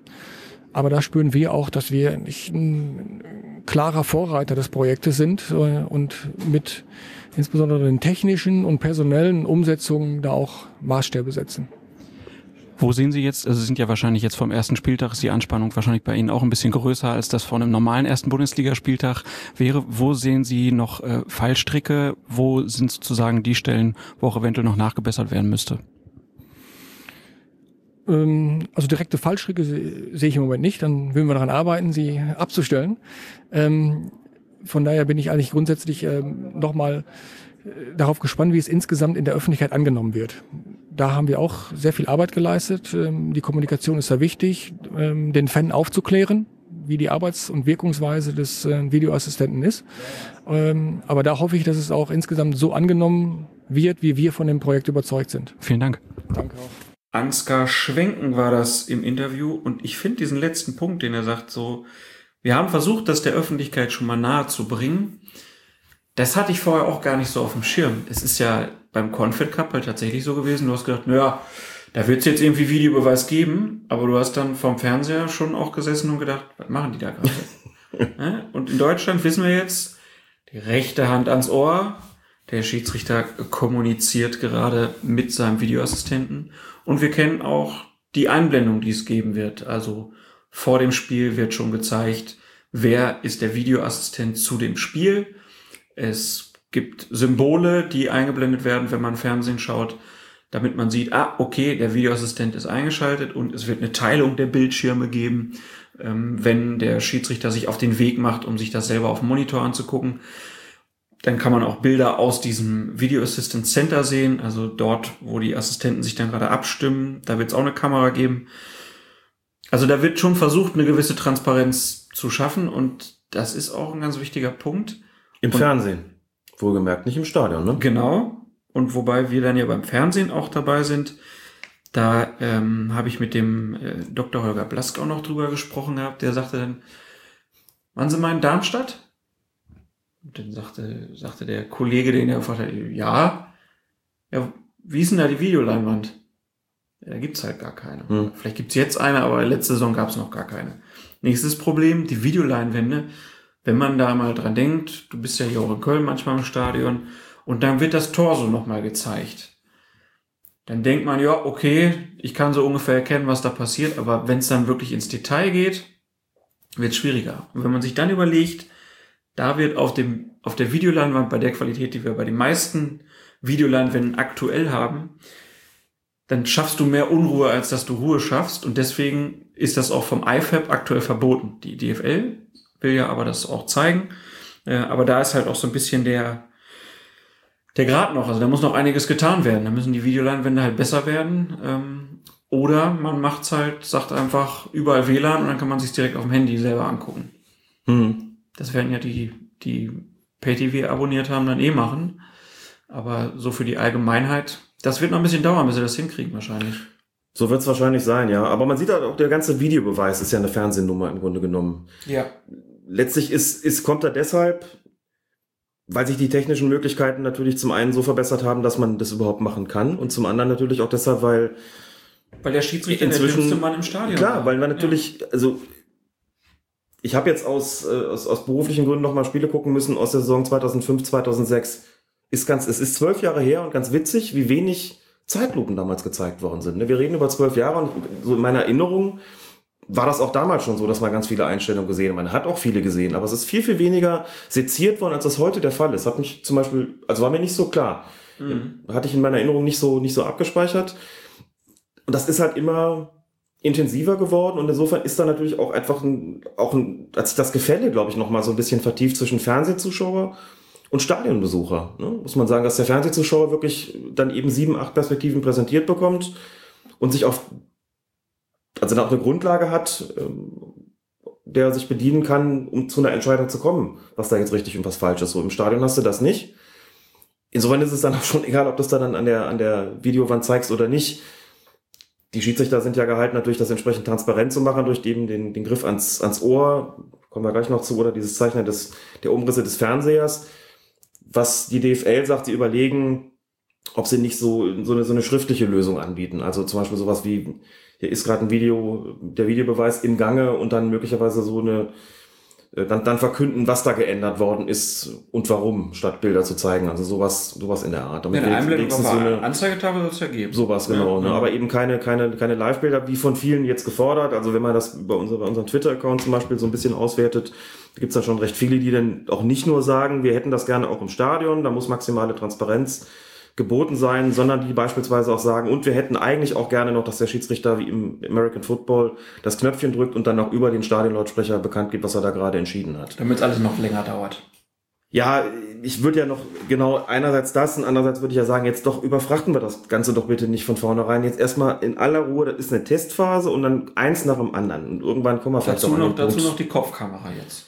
Ja, ja, da können wir auch noch drüber sprechen, genau. Also eins nach dem anderen bei der ganzen Geschichte, das ist eh schon hart, was sich da gerade verändert. Ja. Und wenn man mit Schiedsrichtern spricht, die jetzt dann auch damit beauftragt sind, diesen, diesen Videobeweis, diesen Videoassistenten zu nutzen, beziehungsweise das Ganze umzusetzen, die sagen auch, das ist natürlich ein maximaler Einschnitt. Sie sind froh darüber, zum einen. Und auf der anderen Seite wissen sie aber auch ganz genau, dass es, es existiert eine riesengroße Erwartungshaltung, die wird man doch nicht ohne weiteres los. Und sie müssen es halt in der Praxis erstmal umsetzen. Es ist ja schön, ja, Trockenübungen gemacht zu haben, aber die waren halt nicht vor 50.000 Zuschauern. Und wenn es um was ging. Und das ist nochmal ein Unterschied. Und das sind da natürlich auch Menschen, die es umsetzen müssen. Da wird man erstmal abwarten müssen. Insofern über schön diese, langsam. Genau, und über diese Sachen, über diese Problematiken und auch über Vorfreude und so weiter, haben wir mit einem Bundesliga-Schiedsrichter sprechen können. Der Sascha Stegemann war nämlich auch vor Ort bei diesem Termin in Köln und da hören wir noch mal rein, was der uns zum Thema Videobeweis zu sagen hat. Sascha Stegemann, Bundesliga-Schiedsrichter und jetzt aber auch Video Assistant. Wir sind hier im neuen Zentrum. Wo ist die Hauptherausforderung für den Video Assistant? Die Hauptherausforderung wird nach wie vor darin liegen, die Frage zu beantworten, was ist ein klarer Fehler? Weil ähm, wir seit September im Rahmen dieses Projektes äh, eben eine andere Fragestellung verfolgen und uns nicht mehr wie in der Vergangenheit die Frage stellen, ähm, war die Entscheidung des Schiedsrichters richtig, sondern eben jetzt genau das Gegenteil fragen, war die Entscheidung des Schiedsrichters klar falsch? Und ähm, das ist jetzt die größte Herausforderung äh, zu definieren, ist es schon so klar falsch, dass ein Eingriff notwendig ist oder ist die Entscheidung des Schiedsrichters noch unter irgendeinem Gesichtspunkt vertretbar, sodass wir die Sche- Entscheidung bestehen lassen können und nicht eingreifen müssen? Jetzt sind Sie nicht alleine hier, sondern Sie haben Operatoren oder Operator an Ihrer Seite. Wie läuft da die Zusammenarbeit? Ähm, die Zusammenarbeit läuft so, dass ähm, wenn ich eine Situation äh, entdecke, die ähm, relevant sein könnte für einen Review-Prozess, sprich äh, rote Karte, äh, Strafraumsituation, Spielerverwechslung oder Torerzielung, ich den sogenannten Tagging-Button drücke. Das heißt, dann wird die Situation eingefroren und wird vom Operator entsprechend aufbereitet, mit den für mich relevanten Blickwinkeln und Informationen versehen und sodass ich dann innerhalb kürzester Zeit ähm, die äh, Frage beantworten kann, ob die Entscheidung des Schiedsrichters klar falsch gewesen ist oder ob sie richtig war oder er zu einem vertretbaren Ergebnis gekommen ist. Und ab wann findet dann die Kommunikation mit dem Schiedsrichter auf dem Platz statt? Ähm, grundsätzlich würde es so sein, dass äh, die Kommunikation von Seiten des äh, Videoassistenten ähm, dann stattfinden wird, wenn die Entscheidung des Schiedsrichters klar falsch ist und er äh, es für notwendig erachtet, ähm, die Entscheidung des Schiedsrichters zu drehen. Es kann allerdings auch so sein, dass der Schiedsrichter nach seiner Entscheidung den äh, Videoassistenten konsultiert und ihn von sich aus proaktiv bittet, die Situation zu checken. Dann würde man ähm, natürlich auf die gestellte Frage auch eine Antwort geben. Jetzt sind Sie ja auf dem Feld unterwegs und ähm, dieser Moment, wenn sich der Videoassistent dazuschaltet, das ist ja, also der ist nicht die ganze Zeit im Funkverkehr dabei, sondern er kann sich ja aktiv dazuschalten. Ähm, Gibt es da eine große Aufregung unter den Bundesliga-Schiedsrichtern vor diesen neuen Herausforderungen? Ähm, natürlich ist es auch äh, in dem Bereich vor den ersten Pre-Live-Tests äh, so gewesen wie im September, als ich das erste Mal hier war. Ja, ähm, alles das, was neu ist, ähm, beäugt man immer ein bisschen, äh, überlegt, okay, macht das jetzt Sinn, macht das keinen Sinn, lässt die Sache dann mal auf sich zukommen und äh, bewertet eine Situation vielleicht dann nach einem Jahr ähm, Arbeit dann ganz anders, als man es äh, vor Start des Projektes noch gemacht hat. Ähm, so war das jetzt bei den Pre-Live-Tests auch. Muss man erstmal gucken, wie sich die Dinge entwickeln, wie die Abläufe sein sein werden. Aber wir haben uns jetzt ein Jahr ganz akribisch und intensiv äh, auf das neue Projekt vorbereitet, äh, sind an und mit ihm gewachsen und äh, sind jetzt richtig gut aufgestellt und blicken optimistisch nach vorne. Und da bestehen auch keinerlei Bedenken momentan. Bei den Zuschauern gibt es ja die große Sorge, dass sich das Spiel verändern wird. Gibt es diese Sorge bei den Schiedsrichtern auch? Nein, weil die, äh, diese einjährige Testphase eben gezeigt hat, dass wir in der Lage sind, in den aller, aller, allermeisten Fällen äh, binnen weniger Sekunden die Entscheidung zu überprüfen und äh, zum richtigen Ergebnis zu kommen. Bisher gibt's vier Fälle, wo der Videoassistent eingreifen kann. Äh, man könnte das ja noch ausweiten. Gibt's da auch schon Diskussionen drum oder ist man da eigentlich so, dass man sagt, nee, das ist jetzt der Punkt, bis wohin wir gehen wollen oder wartet man jetzt einfach die Testphase noch ab? Also das ist jetzt erstmal äh, der Status quo, diese ähm, vier Fälle äh, als Eingriffsvoraussetzungen und Eingriffshürden auch anzuerkennen. Ähm, das gerade Sinn und Zweck des äh, Videoschiedsrichters ja nicht ist, als, ähm, als Oberschiedsrichter daherzukommen, sondern wirklich nur die Situationen herauszufiltern, die äh, spielentscheidend und ergebnisrelevant sind. Und äh, von daher finde ich, dass man jetzt erstmal mit diesen vier äh, Fällen an den Start gehen sollte, mal äh, ein Jahr schaut, wie sich die Dinge entwickeln und ähm, dann nach einem Jahr nochmal ein neues Fazit zieht. Jetzt gibt, ist es ja eine Zusatzaufgabe. Ähm, wie wird das aussehen für Sie im Alltag? Wie oft werden Sie hier als Videoassistent eingesetzt sein? Wie oft als Bundesliga-Schiedsrichter? Dazu gibt es ja noch internationale Spiele, Bundesligaspiele. Also da ist dann der Weg zum Profischiedsrichter klar ausgelegt. Dann müssen Sie vielleicht die äh, Verantwortlichen in der Schiedsrichterkommission fragen, wie, äh, wie sie die Einsatzzeiten vorgesehen haben. Grundsätzlich ist es aber so, dass wir ähm, als äh, Schiedsrichter ausgebildet sind, als Schiedsrichter groß geworden sind und unser Hauptaugenmerk, unsere Hauptbeschäftigung auch nach wie vor auf dem Spielfeld sein wird und der Einsatz als Videoschiedsrichter ergänzend hinzukommt. Bundesliga-Schiedsrichter Sascha Stegemann im Interview mit Colinas Erben und da hat er noch optimistisch nach vorne geblickt. Und dann kam der Supercup. Schlimm war es jetzt auch nicht. Ja, war schon hart. Ähm, technischer Aussetzer, wir haben vorhin drüber gesprochen. Die Technik ist sehr, sehr wichtig beim Videobeweis. Und wenn dann so eine klar diskutable Entscheidung ist, wie eine Abseitsposition und alle Welt denkt, wir haben ja jetzt den Videoschiedsrichter, Demnächst rufen die nicht mehr ohne Schiri habt ihr keine Chance, sondern ohne Technik habt ihr keine Chance. Mark my words. Ja, schauen wir mal. Oder ohne Videoschiedsrichter wäre hier gar nichts los, könnte man. Das passt von Versmaß nicht. ja, Klaas. ach, das, ich würde es hinkriegen, aber das weißt du ja. Das weiß ich tatsächlich, das stimmt. Also, Uh, Bayern wow. gegen Dortmund war das Spiel im Supercup-Finale. Warum heißt es eigentlich Supercup-Finale? Eigentlich so ein Supercup, ne? Vielleicht habe ich das auch erfunden, das heißt nur Supercup. Ja.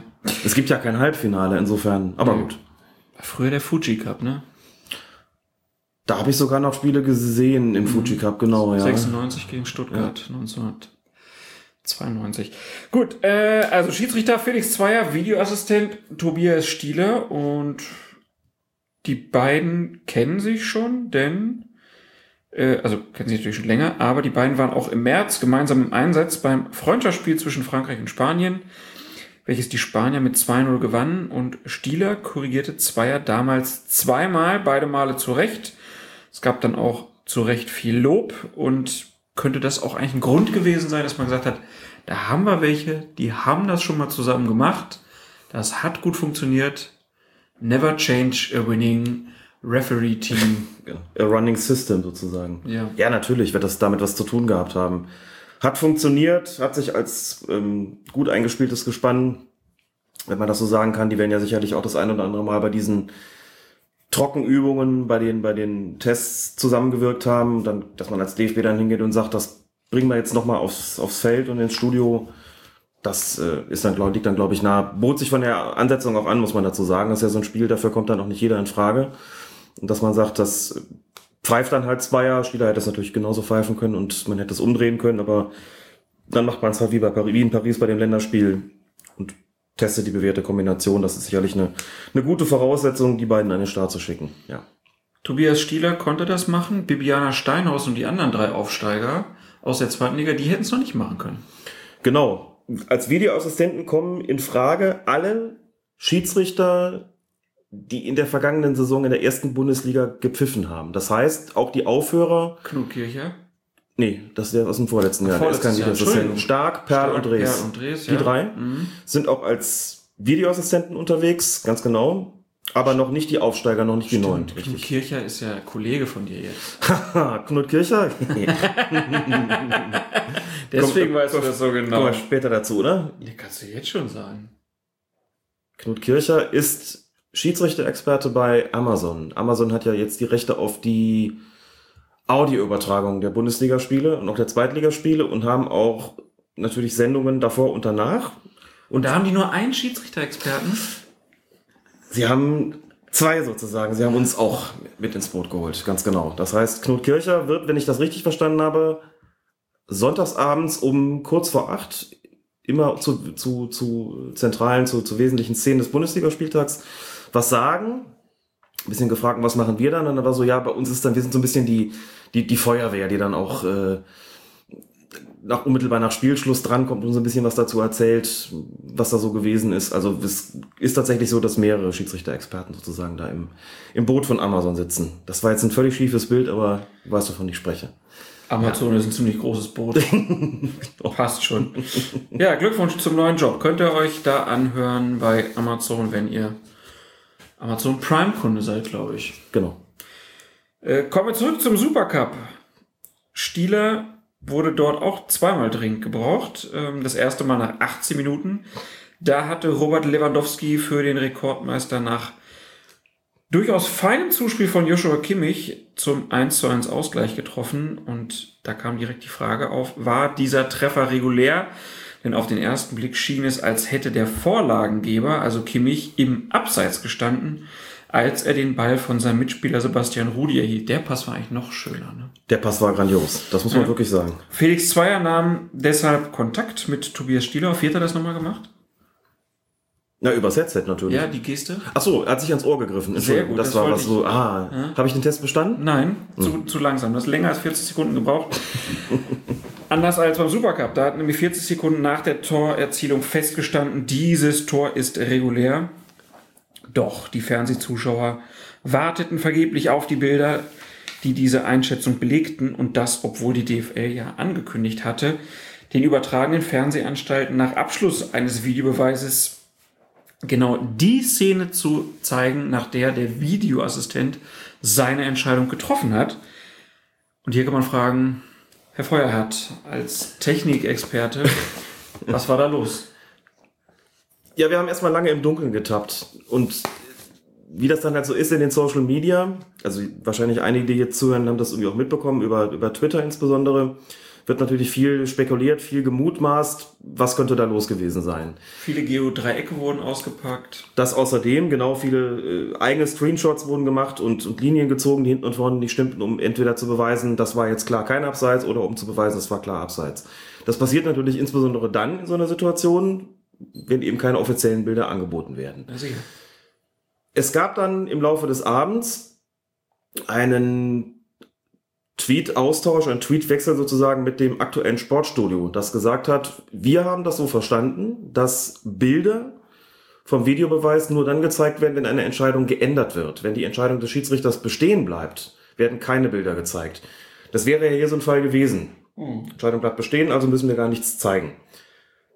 Wäre natürlich Quatsch. Dazu so muss man zum einen sagen, und uns auch schon vorwegzunehmen, es hat diese Ankündigung tatsächlich gegeben, die wird sich aber insbesondere beim Thema Abseits so nicht halten lassen. Das gehört natürlich auch zu den Punkten, wo vollkommen klar ist, gewisse Dinge müssen sich erst einspielen. Ja. Manchmal beschließt man vielleicht auch irgendwas, macht sich auch Gedanken, ist das irgendwie vermittelbar und stellt dann irgendwie fest, oh Gott, offensichtlich doch nicht. Also da hat die DFL und der DFB haben relativ schnell beide gesagt, wir werden bei solchen knappen Entscheidungen das auch zeigen.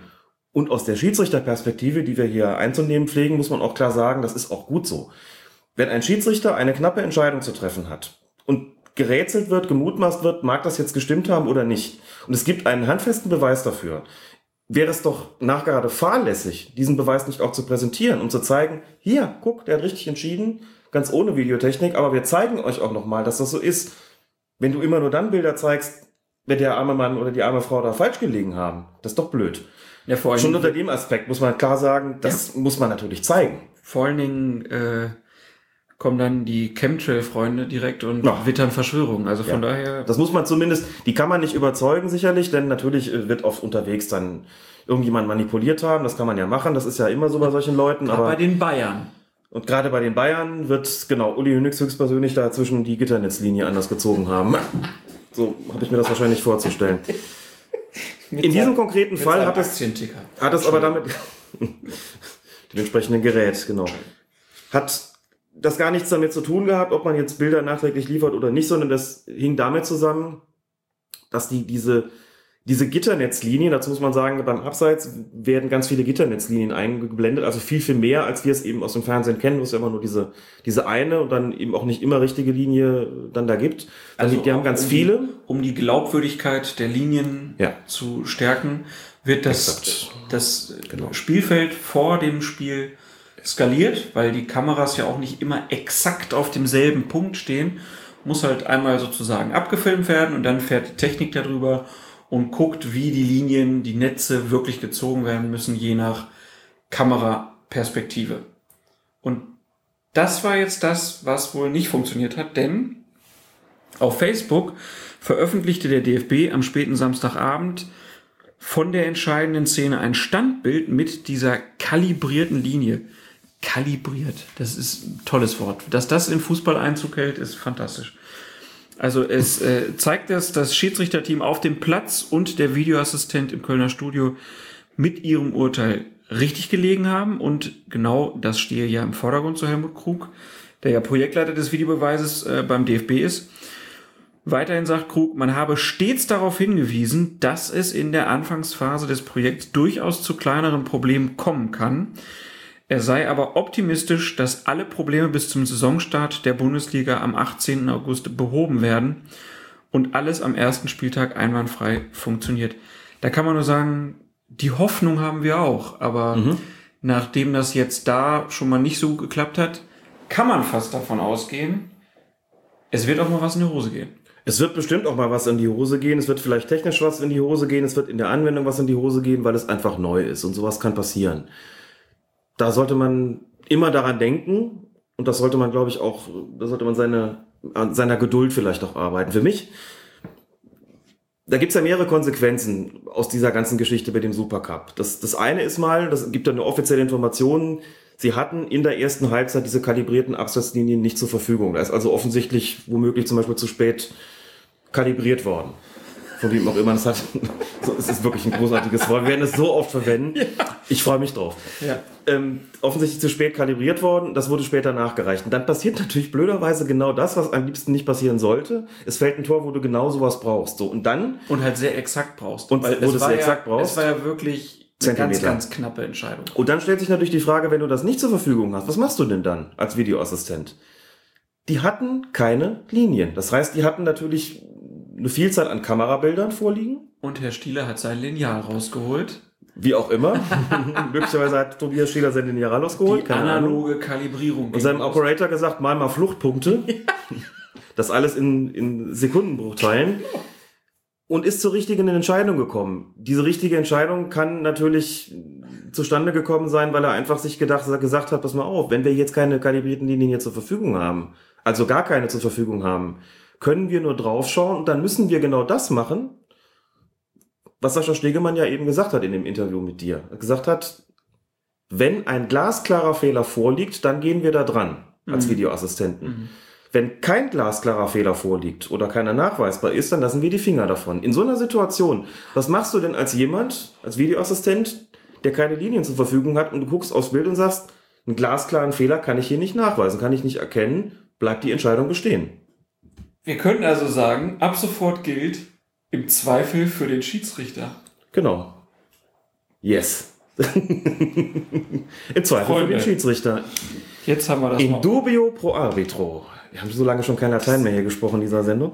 Ja, also das hat Und das wird er da Wir getan haben das schon lange gesagt, dass es so sein muss und jetzt sind wir bestätigt worden. Stimmt. Das Schöne ist natürlich, dass Sie hinterher ein Standbild präsentieren können mit den kalibrierten Linien und dieses Standbild zeigt, die Entscheidung war auch noch richtig. Die haben ein Schweineglück gehabt. Damit haben sie natürlich Glück gehabt, das hat Krug auch gesagt, und das ist natürlich, liegt natürlich auch auf der Hand, dass das so gewesen ist. Denn Ja. wenn stell dir vor, sie hätten dieses, sie hätten veröffentlichen müssen, guck mal, der steht leider einen halben Meter im Abseits, dann hätten sie sagen müssen, und das hätten sie mit Sicherheit dann auch getan. Wir hatten keine Linien, wir haben gesagt, wir können keinen klaren Fehler nachweisen, also haben wir gesagt, das Tor muss stehen. Was hätten wir auch anderes tun sollen? Ist doch vollkommen klar. Mhm. Aber das Glück gehört in der Situation natürlich auch dazu. Aber da muss man auch sagen, gerade bei der Pre- Premiere ist es gut, dass das so gewesen ist. Wir wissen jetzt jedenfalls, wir kennen jetzt den Grund, warum sie uns die Bilder nicht gezeigt haben und das soll eben in Zukunft anders werden. Also bevor das Spiel losgeht. Aber Respekt vor Tobias Stieler mal. Ne? Absolut. Da, da so die, die Nerven zu bewahren und zu sagen, das machen wir jetzt so und so. Und ich finde, das ist auch eine total schöne Belohnung, wenn es dann wirklich auch stimmt. Ne? Ja. Geht der Puls, glaube ich, trotzdem hoch. Oh ja, gewiss. Wo sind die gewiss. Linien? Ah, haben wir nicht. Also vor dem Spiel immer dran denken, Kalibrare, Kalibrare. es gab im Super, Entschuldigung. Es gab, es gab im Supercup-Finale dann ja noch eine weitere Situation, in der Felix Zweier seinen Videoassistenten konsultierte. Nämlich beim zweiten Treffer der Bayern, kurz vor Schluss. Wildes Gestocher im Dortmunder Strafraum. Die Szene äußerst unübersichtlich. Es roch ein bisschen nach Handspiel, Foul und Abseits, aber auch hier ergab der Videobeweis. Alles in Ordnung. Diesmal wurden dann aber auch genügend verlangsamte Wiederholungen aus unterschiedlichen Perspektiven präsentiert, um dann auch den Fernsehzuschauern ein eigenes Urteil zu ermöglichen. Kann man jetzt als erstes Fazit sagen, es sieht so aus, also wir haben eine Tendenz, es sieht so aus, als ob die in der Bundesliga das schneller hinkriegen als beim Confed Cup. Ja, sicher. Es waren beide Male um die 40 Sekunden und ich bin ziemlich sicher, dass im Falle des ersten Bayern-Tores das schneller gegangen wäre, wenn dann kalibrierte Linien vorgelegen hätten. Dann hätte man sicherlich noch nicht mal 40 Sekunden gebraucht. Beim zweiten Mal ist es eine sehr, sehr unübersichtliche Situation gewesen. Wie man weiß, hat sich auch Roman Bürki den Ball ins eigene Tor kalibriert. Und da muss man natürlich erstmal schauen, da sind so viele, so ein Gestocher gewesen und protestierende Dortmunder, die so die, die Hand heben, angebliches Handspiel und Foulspiel. Und bis Felix Zweier sich sozusagen die Spieler zurecht kalibriert hatte, lief das halt noch ein paar Mal durch, den, durch, das, durch das Review. Und die sind zur richtigen Entscheidung gekommen. Diesmal brauchten sie auch keine Hilfslinien. Und das ging, für, wie ich fand, in einem, in einem völlig angemessenen Tempo. Also was das betrifft, es ist gejubelt worden. Ich meine, ich habe vor der Glotze gesessen, habe natürlich in erster Linie ein Auge auf die Schiedsrichter gehabt und in zweiter Linie dann hat ja meine Lieblingsmannschaft da gespielt und muss schon auch sagen, dass es in beiden Fällen so war. Beim ersten Tor habe ich sofort gedacht, uh, das gucken die sich auf jeden Fall nochmal an. Das äh, beim ersten Bayern-Tor. Das ist ähm, Ja, aber das war so bei ein mir, Bei Abseitsverdacht. mir war so super. Hm? Ich war, war halt auf so einer Taufe, da lief dann irgendwo ein Fernseher und dann fiel dieses Tor. Ich guck da so hin und dann rief auch einer, oh, das war doch abseits. Und dann zeigte den Zweier, der griff sich ans Ohr. Hm. Und dann habe ich gesagt, ja, die machen gerade hier Video Assistant äh, äh, Kontrolle. Es, der gibt keinen Abseits. Okay, war alles richtig. Ich habe dem sofort vertraut, der Ja. ganzen Nummer. ja. Ich habe mir echt gedacht, ja, klar, Die haben das gecheckt, die haben ihre Linien.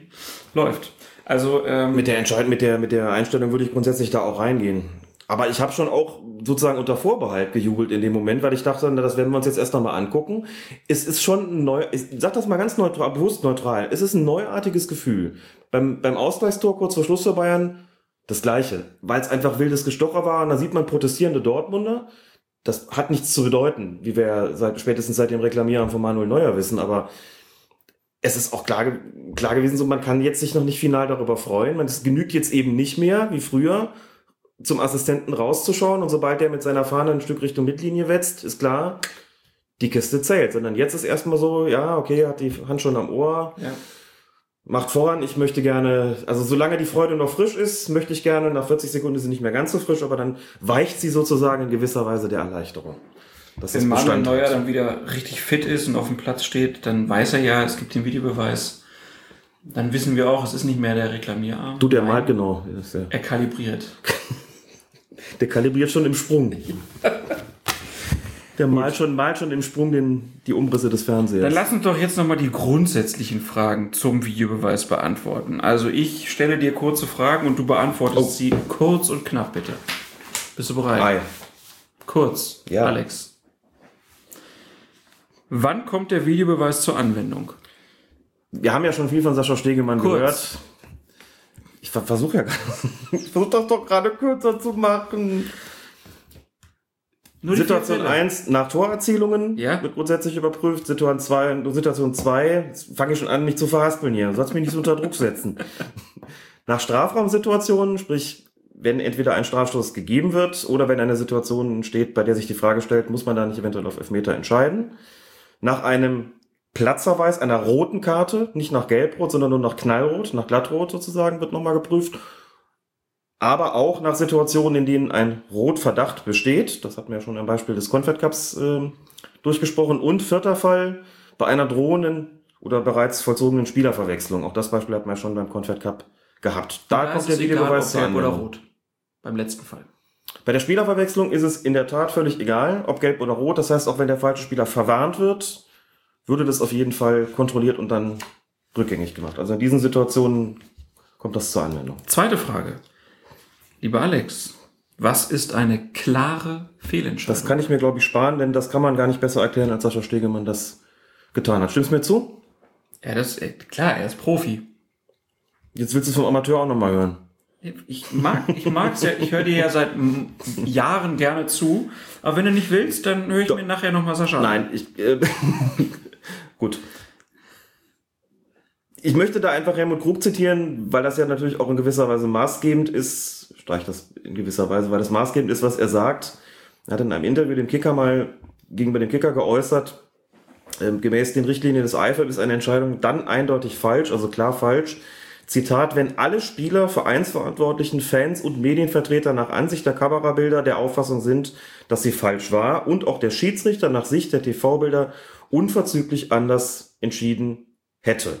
Das heißt natürlich im Umkehrschluss auch, wenn es unterschiedliche Meinungen gibt zu einer Szene, dann liegt natürlich kein klarer Fehler vor. Das sind dann so Situationen, muss man sagen, wo selbst die, die Anhänger und Spieler des, der gegnerischen Mannschaft dann sagen, Puh, da haben wir aber Glück gehabt, dass er das so gepfiffen hat und nicht anders. Da würde man dann vielleicht sagen, okay, das geht dann Richtung klarer Fehler. Und da bin ich auch sicher, genau das, was, was Sascha auch, Stegemann auch gesagt hat, das wird die zentrale Herausforderung und sein und auch die Diskussion, die es wahrscheinlich äh, immer wieder geben wird. Wir werden mit Sicherheit auf Twitter oder dann auch in den Artikeln und im Podcast immer wieder sagen müssen, warum war das denn kein klarer Fehler? Ne? Weil völlig klar ist, du kennst das selber als Fußballfan, ich auch. Der Schiedsrichter pfeift irgendwas und du sagst, das ist jetzt vielleicht zum, aus meiner Sicht zu, zu 70 Prozent kein Strafstoß gewesen. Aber damit ist es keine klare Fehlentscheidung. Ach, 70 Prozent reicht nicht. Es gibt keine Prozentzahl, ab der man das sagen kann. Du kannst also nicht sagen, ab 51 Prozent oder ab 49 oder wie auch immer, sondern der Punkt ist, das hat Sascha ja auch schön, schön formuliert, dass er sagte, wir fragen heute nicht mehr, war die Entscheidung richtig, sondern wir fragen, war sie klar falsch? Was ja auch bedeutet, aber das muss man ja wirklich umdenken. Ne? Und ich bin auch jetzt schon sicher, den Satz, den wir auf Twitter am häufigsten lesen werden, ist, also wenn das kein klarer Fehler war, dann brauchen wir den ganzen Quatsch überhaupt nicht weiterzumachen. Gebe ich dir jetzt schon Brief und Siegel drauf, dass das kommen wird. Freue ich mich schon wahnsinnig drauf, das dann äh, immer wieder zu lesen. Aber darüber wird man auch streiten können. Und Krug hat mal gesagt, sie haben sich hunderte von Situationen angeschaut im vergangenen Jahr, um einfach auch einzuschränken, das zu vereinheitlichen, was ist ein klarer Fehler. Mhm. Aber natürlich wird es immer wieder Situationen geben, bei denen man davor steht und sagt, ja, würde man das jetzt schon als klaren Fehler bezeichnen oder nicht? Habe ich jetzt auch schon bei Spielen gehabt, wo ich mich gefragt habe, weiß ich gar nicht so genau, ob das dann zurückgenommen werden würde oder nicht. Wir Ne? können ja vielleicht sagen, alle, die bei Twitter genau diesen Satz schreiben wollen, die sollen einfach den Hashtag Videobash hinten dran schreiben, dann können wir das sperren, dann sehen wir das gar nicht. Wäre, wäre nett. Nein, es geht ja darum, im Ernst, das auch wirklich kon konkret und korrekt zu erklären. Bin mir jetzt auch schon sicher, dass ich da selber oft genug daneben legen werde und liegen werde. Und ähm, es gab zum Beispiel beim Confed gab mal so einen Fall.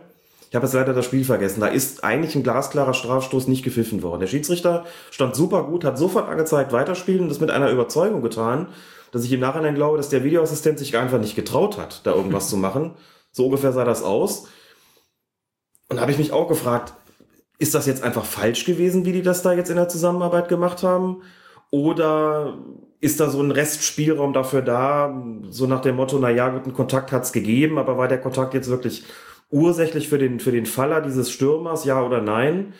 Und im Nachhinein bin ich aufgeklärt worden, hat auch, auch Krug gesagt, so eine Geschichte ist ein klarer Fehler, der muss auch korrigiert werden. Da hat es nicht nur Kontakt gegeben, der war klar ursächlich und das ist auch was, was wir geändert sehen wollen. Mhm. Da war ich mir nicht sicher. Mhm. Das wird in der Bundesliga auch so sein. Aber insofern, natürlich, das wird häufig zu Diskussionen führen. Langweilig wird's nicht. Dann, kurz und knapp. Wie läuft der Videobeweis konkret ab?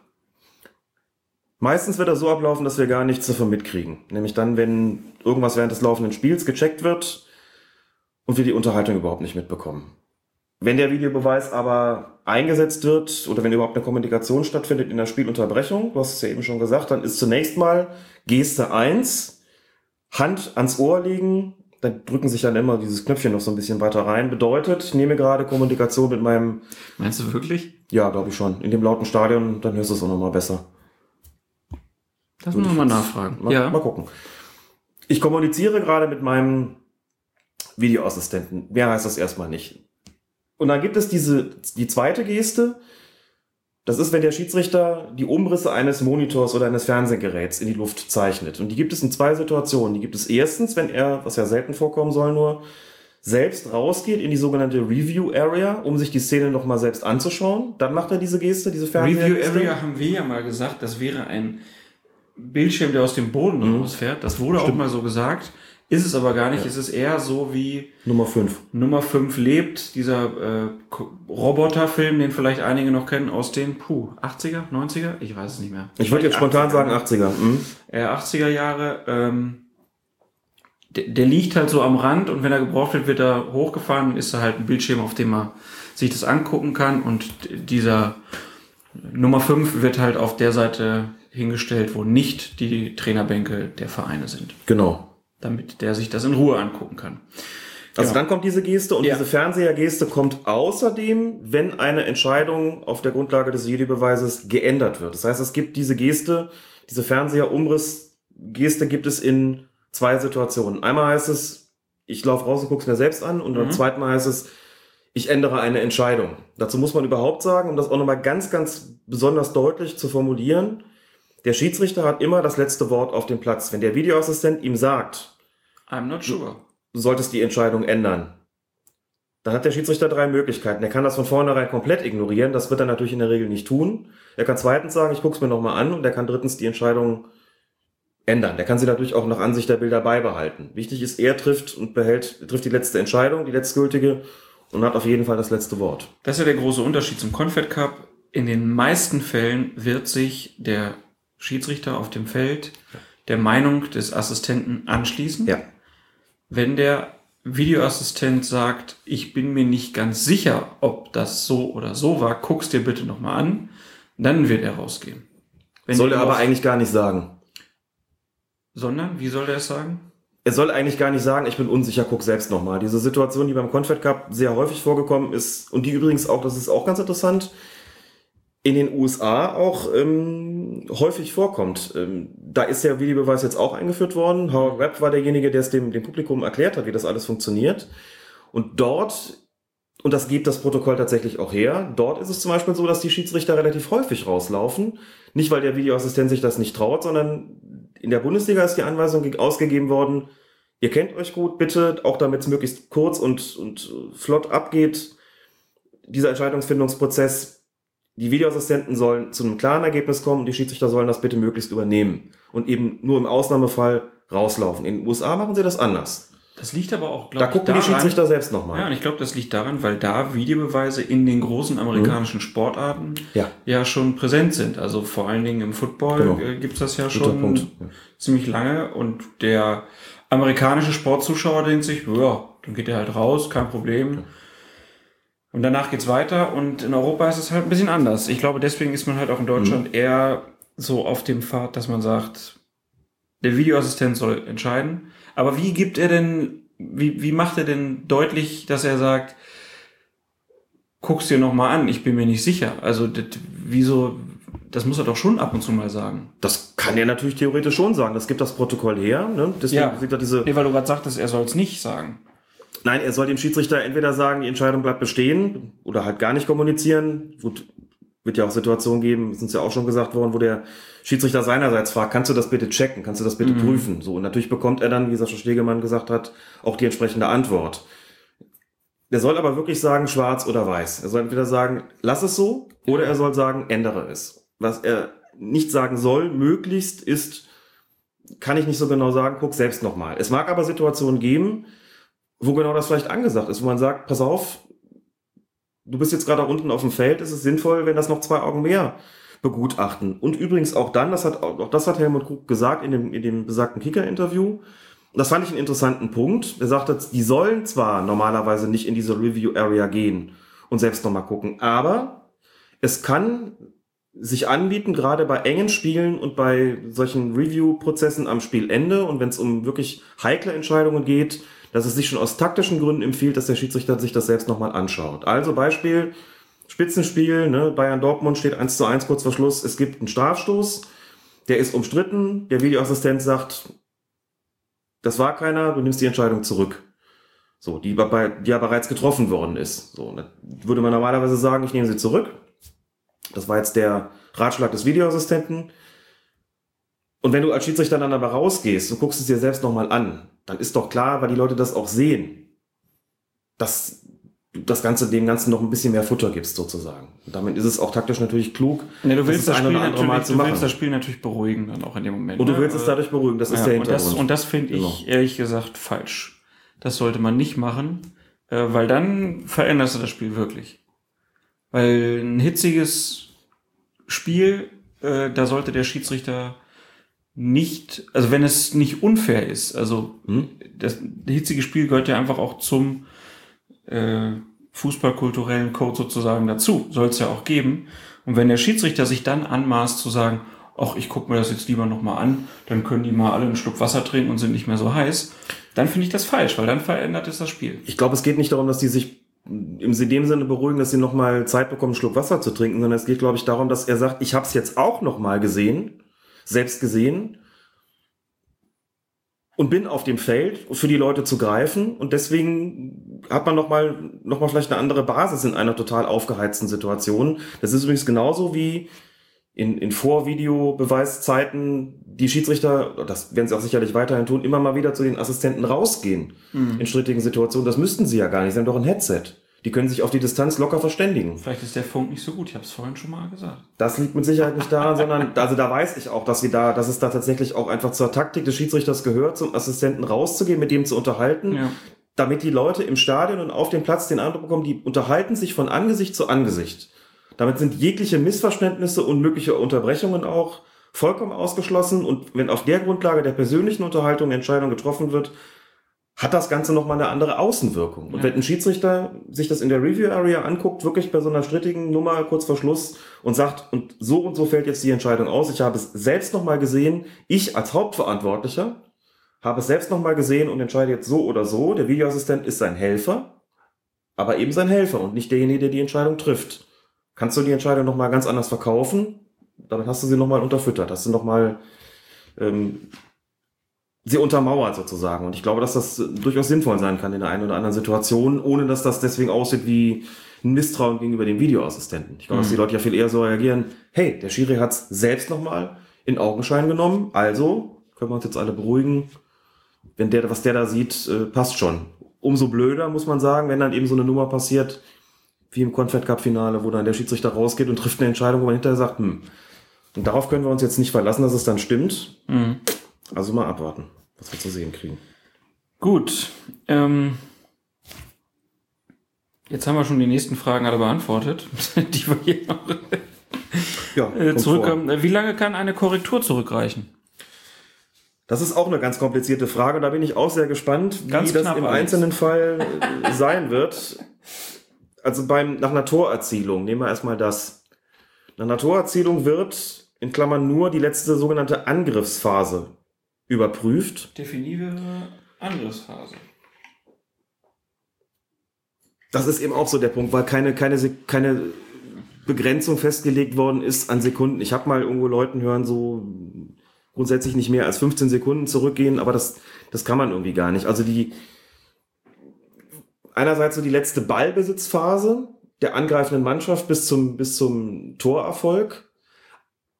Aber auch nicht so, dass man sagen kann, wenn jetzt irgendwie, wenn die jetzt irgendwie 40 Sekunden den Ball gehabt haben und irgendwann zwischendurch mal was gewesen ist, aber es überhaupt keinen direkten Weg zum Tor gegeben hat, dann nehmen wir das noch zurück. Das wird es nach meiner Kenntnis auch nicht geben. Das ist schwierig, das zu definieren. Es gibt also keine klare mathematische Vorgabe, aber es ist zum Beispiel so, wenn eine Mannschaft am eigenen Strafraum den Ball vom Gegner erobert und dann einen schnellen Konter fährt, den, der Ball geht dann auf der anderen Seite ins Tor. Und bei dieser Balleroberung am eigenen, am eigenen Strafraum ein Foul passiert ist, dann kann dieses Foul noch geahndet werden. Wenn dann geguckt wird, wird also nicht nur geguckt, wie ist so der letzte Moment quasi der Torerzählung, sondern dann wird auch geguckt, wo hat denn diese Angriffsphase begonnen, also wo hat der Konter begonnen mit der Balleroberung und wenn da ein Foul passiert, dann kann dieses Foul auch noch geahndet werden. Und das ist ja prompt auch passiert äh, beim niederländischen Supercup-Finale, weil das Ja. war an der Stelle ja kurz, das war ja kurz äh, sagen können. Denn ich habe noch, ähm, hatte so eine Zusammenfassung geschrieben für ntv.de, habe gesagt, es mag dann auch vielleicht mal zu Extremsituationen kommen, wie, und im, im Wesentlichen passierte dann genau das. Auf der einen Seite Strafstoßverdächtiges Foul, Schiedsrichter lässt weiterspielen, gibt also keinen Elfmeter. Was in so einer Situation passiert, ist, dass eben ein, ein Check stattfindet durch den Videoassistenten, während das Spiel weiterläuft. Ne? Und das Spiel lief eben so weiter, dass sich das eben relativ schnell zum anderen Tor hin verlagert hat, während er immer noch gecheckt hat. So. Und auf der anderen Seite ist nun ein Tor gefallen. Jetzt muss man dazu sagen, was man in den entsprechenden Videobildern nicht so gut sieht, was aber so war. Dieses Tor hätte ohnehin nicht gezählt, weil auf Abseits entschieden worden ist, erkennbar daran, dass der Schiedsrichter einen Arm hebt. Also das hätte ohnehin, wie gesagt, nicht, nicht gegolten. So, dann hat er den Arm oben, um indirekten Freistoß wegen Abseits zu geben, und dann kriegt er plötzlich mitgeteilt, wir haben da was rausgefunden. Auf der anderen Seite, das Ding, was du weiterlaufen lassen hast, das ist ein Foul gewesen. Du musst jetzt auf der anderen Seite einen Strafstoß geben. Jetzt stell dir mal vor, das Tor wäre, wie gesagt, was ja wegen Abseits nicht gezählt hätte, der wäre halt ganz regulär drin gewesen. Dann heißt das Rücknahme des Tores, Strafstoß auf der anderen Seite. Dann heißt es nicht 2-0, sondern plötzlich 1-1. Genau das ist da letzten Endes passiert. Wenn man jetzt mal, wie gesagt, kurz vergisst, dass es eigentlich das Tor ja wegen Abseits ohnehin nicht gezählt hätte. Ja. So, und da war das, also da reden wir allerdings, das muss man auch dazu sagen, hier reden wir nicht, das war vielleicht jetzt nicht ganz so passend an der Stelle, da reden wir nicht von einer Angriffsphase, denn hier geht es nicht um eine Balleroberung, sondern diese Situation mit dem, mit dem Vergehen im anderen Strafraum, die wird ja ohnehin, die guckt man sich ohnehin an. Also aller spätestens das nächste Mal, wenn das Spiel unterbrochen ist, wird die gecheckt, aber normalerweise schon während des laufenden Spiels. Und da ist mir zum Beispiel noch nicht ganz klar, also hier war, ist klar, da läuft ein Angriff in, in Richtung anderes Tor. Das kannst du als Schiedsrichter nicht unterbrechen. Wenn, wenn sich rausstellt, alles okay, dann hast du die andere Mannschaft beim Angriff gestört. So, wenn da aber so ein, so ein Hin- und Hergeklicker im Mittelfeld ist, ist das dann so, dass der Schiedsrichter dann unterbricht, abwartet, bis das Ergebnis feststellt und dann mit dem Schiedsrichterball weitermacht? Oder ist das so, dass man sagt, nee, das Spiel läuft in jedem Fall weiter, bis irgendwann mal eine Entscheidung mitgeteilt worden ist? Das ist mir nicht ganz klar. Denn im Protokoll steht tatsächlich drin, sobald der Ball in einer, in der neutralen Zone ist, soll das Spiel eigentlich unterbrochen werden nach solchen Strafraumsituationen. Aber da bin ich von der Praxis jetzt ehrlich gesagt noch nicht ganz sicher, ob es auch wirklich so kommen wird. Ansonsten, wie gesagt, nach Torerzielung, letzte Angriffsphase wird überprüft. Lassen wir uns mal auch so ein bisschen überraschen, was das jetzt konkret bedeutet. Ja, gerade weil halt ja auch, wenn die jetzt die, gab doch auch die Entscheidung, hier, oder die, die ähm, Nummer hier mit Klopp, haben wir ja auch drüber gesprochen. Wann ist ein taktisches Foul ein taktisches Foul? Ne? Also Ja. kann schon ein Foul in der ähm, eigenen Hälfte sozusagen, kann das schon ein taktisches Foul sein, weil ja da schon der Angriff unterbunden wird. Ja. Ist da schon die Angriffsphase? Also fängt die Angriffsphase denn schon am eigenen Strafraum Ja. an? Oder Definitiv. ja, also ja, aber das, das reicht dann ja teilweise schon ganz schön weit zurück. Also Erinnere dich mal an die Nummer mit. Nee, das war jetzt falsch. Ich wollte jetzt ein falsches Beispiel nennen. Nee, okay, vergessen wir es. Ich wollte jetzt nochmal zu, der, zu dem Spiel kommen, es doch kurz zu erzählen, mit wo, wo Roger Schmidt dann nicht auf die Tribüne gehen wollte, aber das war, habe ich gerade falsch im Kopf gehabt. aber ist Balleroberung am eigenen Ja. Strafraum äh, und, und dann ratzfatz nach vorne im Zuge eines Konters und faul bei der Balleroberung, wie gesagt, das wäre auf jeden Fall noch, äh, noch zu korrigieren. Hm. Also da würde die, da begönne sozusagen die Angriffsphase, kann auch begenne sagen, es geht beides. Ich habe es nachgeguckt. Ähm, ja, konjunktiv muss man schon, äh, Ja, muss man klar, schon, man muss konjunktiv auch zwei mal- muss man schon korrekt sein. Das ist, glaube ich, schwierig. Ich habe jetzt in den USA zum Beispiel einen Fall gesehen. Also in den USA kommt noch dazu, dass es äh, nach dem Spieltag so eine wunderbare Aufbereitung gibt. äh, Oder jetzt gab zumindest vom, vom ersten Spieltag. Hat, glaube ich, acht oder sogar zehn Minuten gedauert, wo sie diese ganzen Videobeweisfälle vorgestellt und kommentiert haben. also fand ich das, ganz- das ganz was ich in der letzten Folge für Deutschland gefordert habe. Exakt das ist da passiert. Die hören hier mit. Und da gab's eine, ich glaube, es war sogar ein Spiel von der Mannschaft von Schweinsteiger. Da ist äh, Chicago Fire. Chicago Fire. Da hat es auch so eine Situation gegeben, dass äh, es in der Angriffsphase irgendwann mal ein Vergehen gegeben hat, aber dann wurde der Ball nach hinten gespielt und schlussendlich war das dann doch wie doch keine Situation, wo man gesagt hat, die muss jetzt noch bewertet werden in Bezug auf die Torerzielung. Also das ähm, scheint mir manch, scheint mir auch so nicht ganz einfach zu sein, vielleicht auch nicht ganz geklärt, auch so ein bisschen mit, mit, mit Grauzone. Insofern bin ich da gespannt, ob es wann es zur Situation gibt, wo wir beide vielleicht auch da sitzen und sagen, hm, war das jetzt schon Angriffsphase oder war das, ist das jetzt schon abgeschlossen und was bedeutet das jetzt für die Torerzielung? Also da bin ich selbst nicht ganz sicher. Ansonsten nochmal bei Strafraumsituationen geht man eben so weit zurück, bis sie halt geschehen sind. Ne? Also spätestens in der nächsten Unterbrechung wird, wird geguckt. Platzerweise, ähm, gut, also unter rotverdächtige Situationen Dito, auch klar. Und Spielerverwechslung bei einer persönlichen Strafe ist ja ohnehin nur möglich in der Spielunterbrechung. Das heißt, da müssen wir die Frage gar nicht stellen.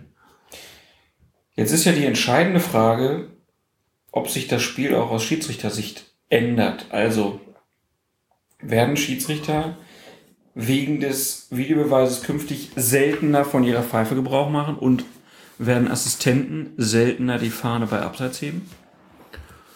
Zunächst mal zum Schiedsrichter, das sollen sie nicht. Das ist ausdrücklich auch so verfügt worden. Sie sollen so weiter pfeifen, als ob es keinen Videoassistenten gäbe. Kann man immer gut sagen. Klar, das wird man aber auch feststellen können.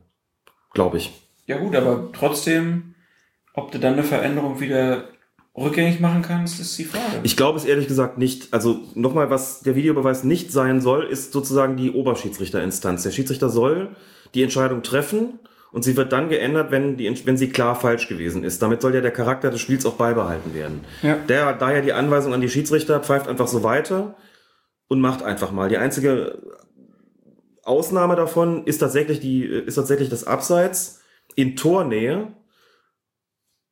Da ist den Schiedsrichter mit auf den Weg gegeben worden, und das ist auch vollkommen nachvollziehbar, wartet einen Moment mit dem Pfiff. Ist ja vollkommen klar, wenn du, wenn du frühzeitig pfeifst und der Ball liegt dann im Tor, ja. kannst du die Angriffssituation ja nicht wiederherstellen. Wenn Das der heißt- aber draußen die Fahne hebt, Ja. Heißt aber auch für die Abwehrspieler, richtig, scheißt auf die Fahne draußen, Richtig. sondern spielt erstmal weiter, ja. weil es wird ja nochmal den Double-Check geben. Es wird den Double-Check geben. Auch da hat Krug sich geäußert und gesagt, wir haben den, den Vereinen klipp und klar gesagt, ihr müsst euch ändern, was das betrifft. Ignoriert den Mann da draußen mit der Fahne, wartet auf den, beziehungsweise wartet nicht auf den Pfiff, sondern spielt so lange weiter, bis möglicherweise der Pfiff gekommen ist oder irgendwie der Ball ins Ausgegangen ist oder im Tor gelandet ist oder was auch immer. Aber hört nicht auf zu spielen, wenn die Fahne hochgeht. Anders als früher, darauf könnt ihr euch auf keinen Fall verlassen. Konnte man vorher im Grunde genommen ja auch nicht. Hätte ja immer noch sein können, dass der Schiedsrichter sagt, Sehe ich anders, aber ist ja selten gewesen. Aber so heißt es halt in Tornähe mit dem Pfiff warten, bis die Situation abgeschlossen ist.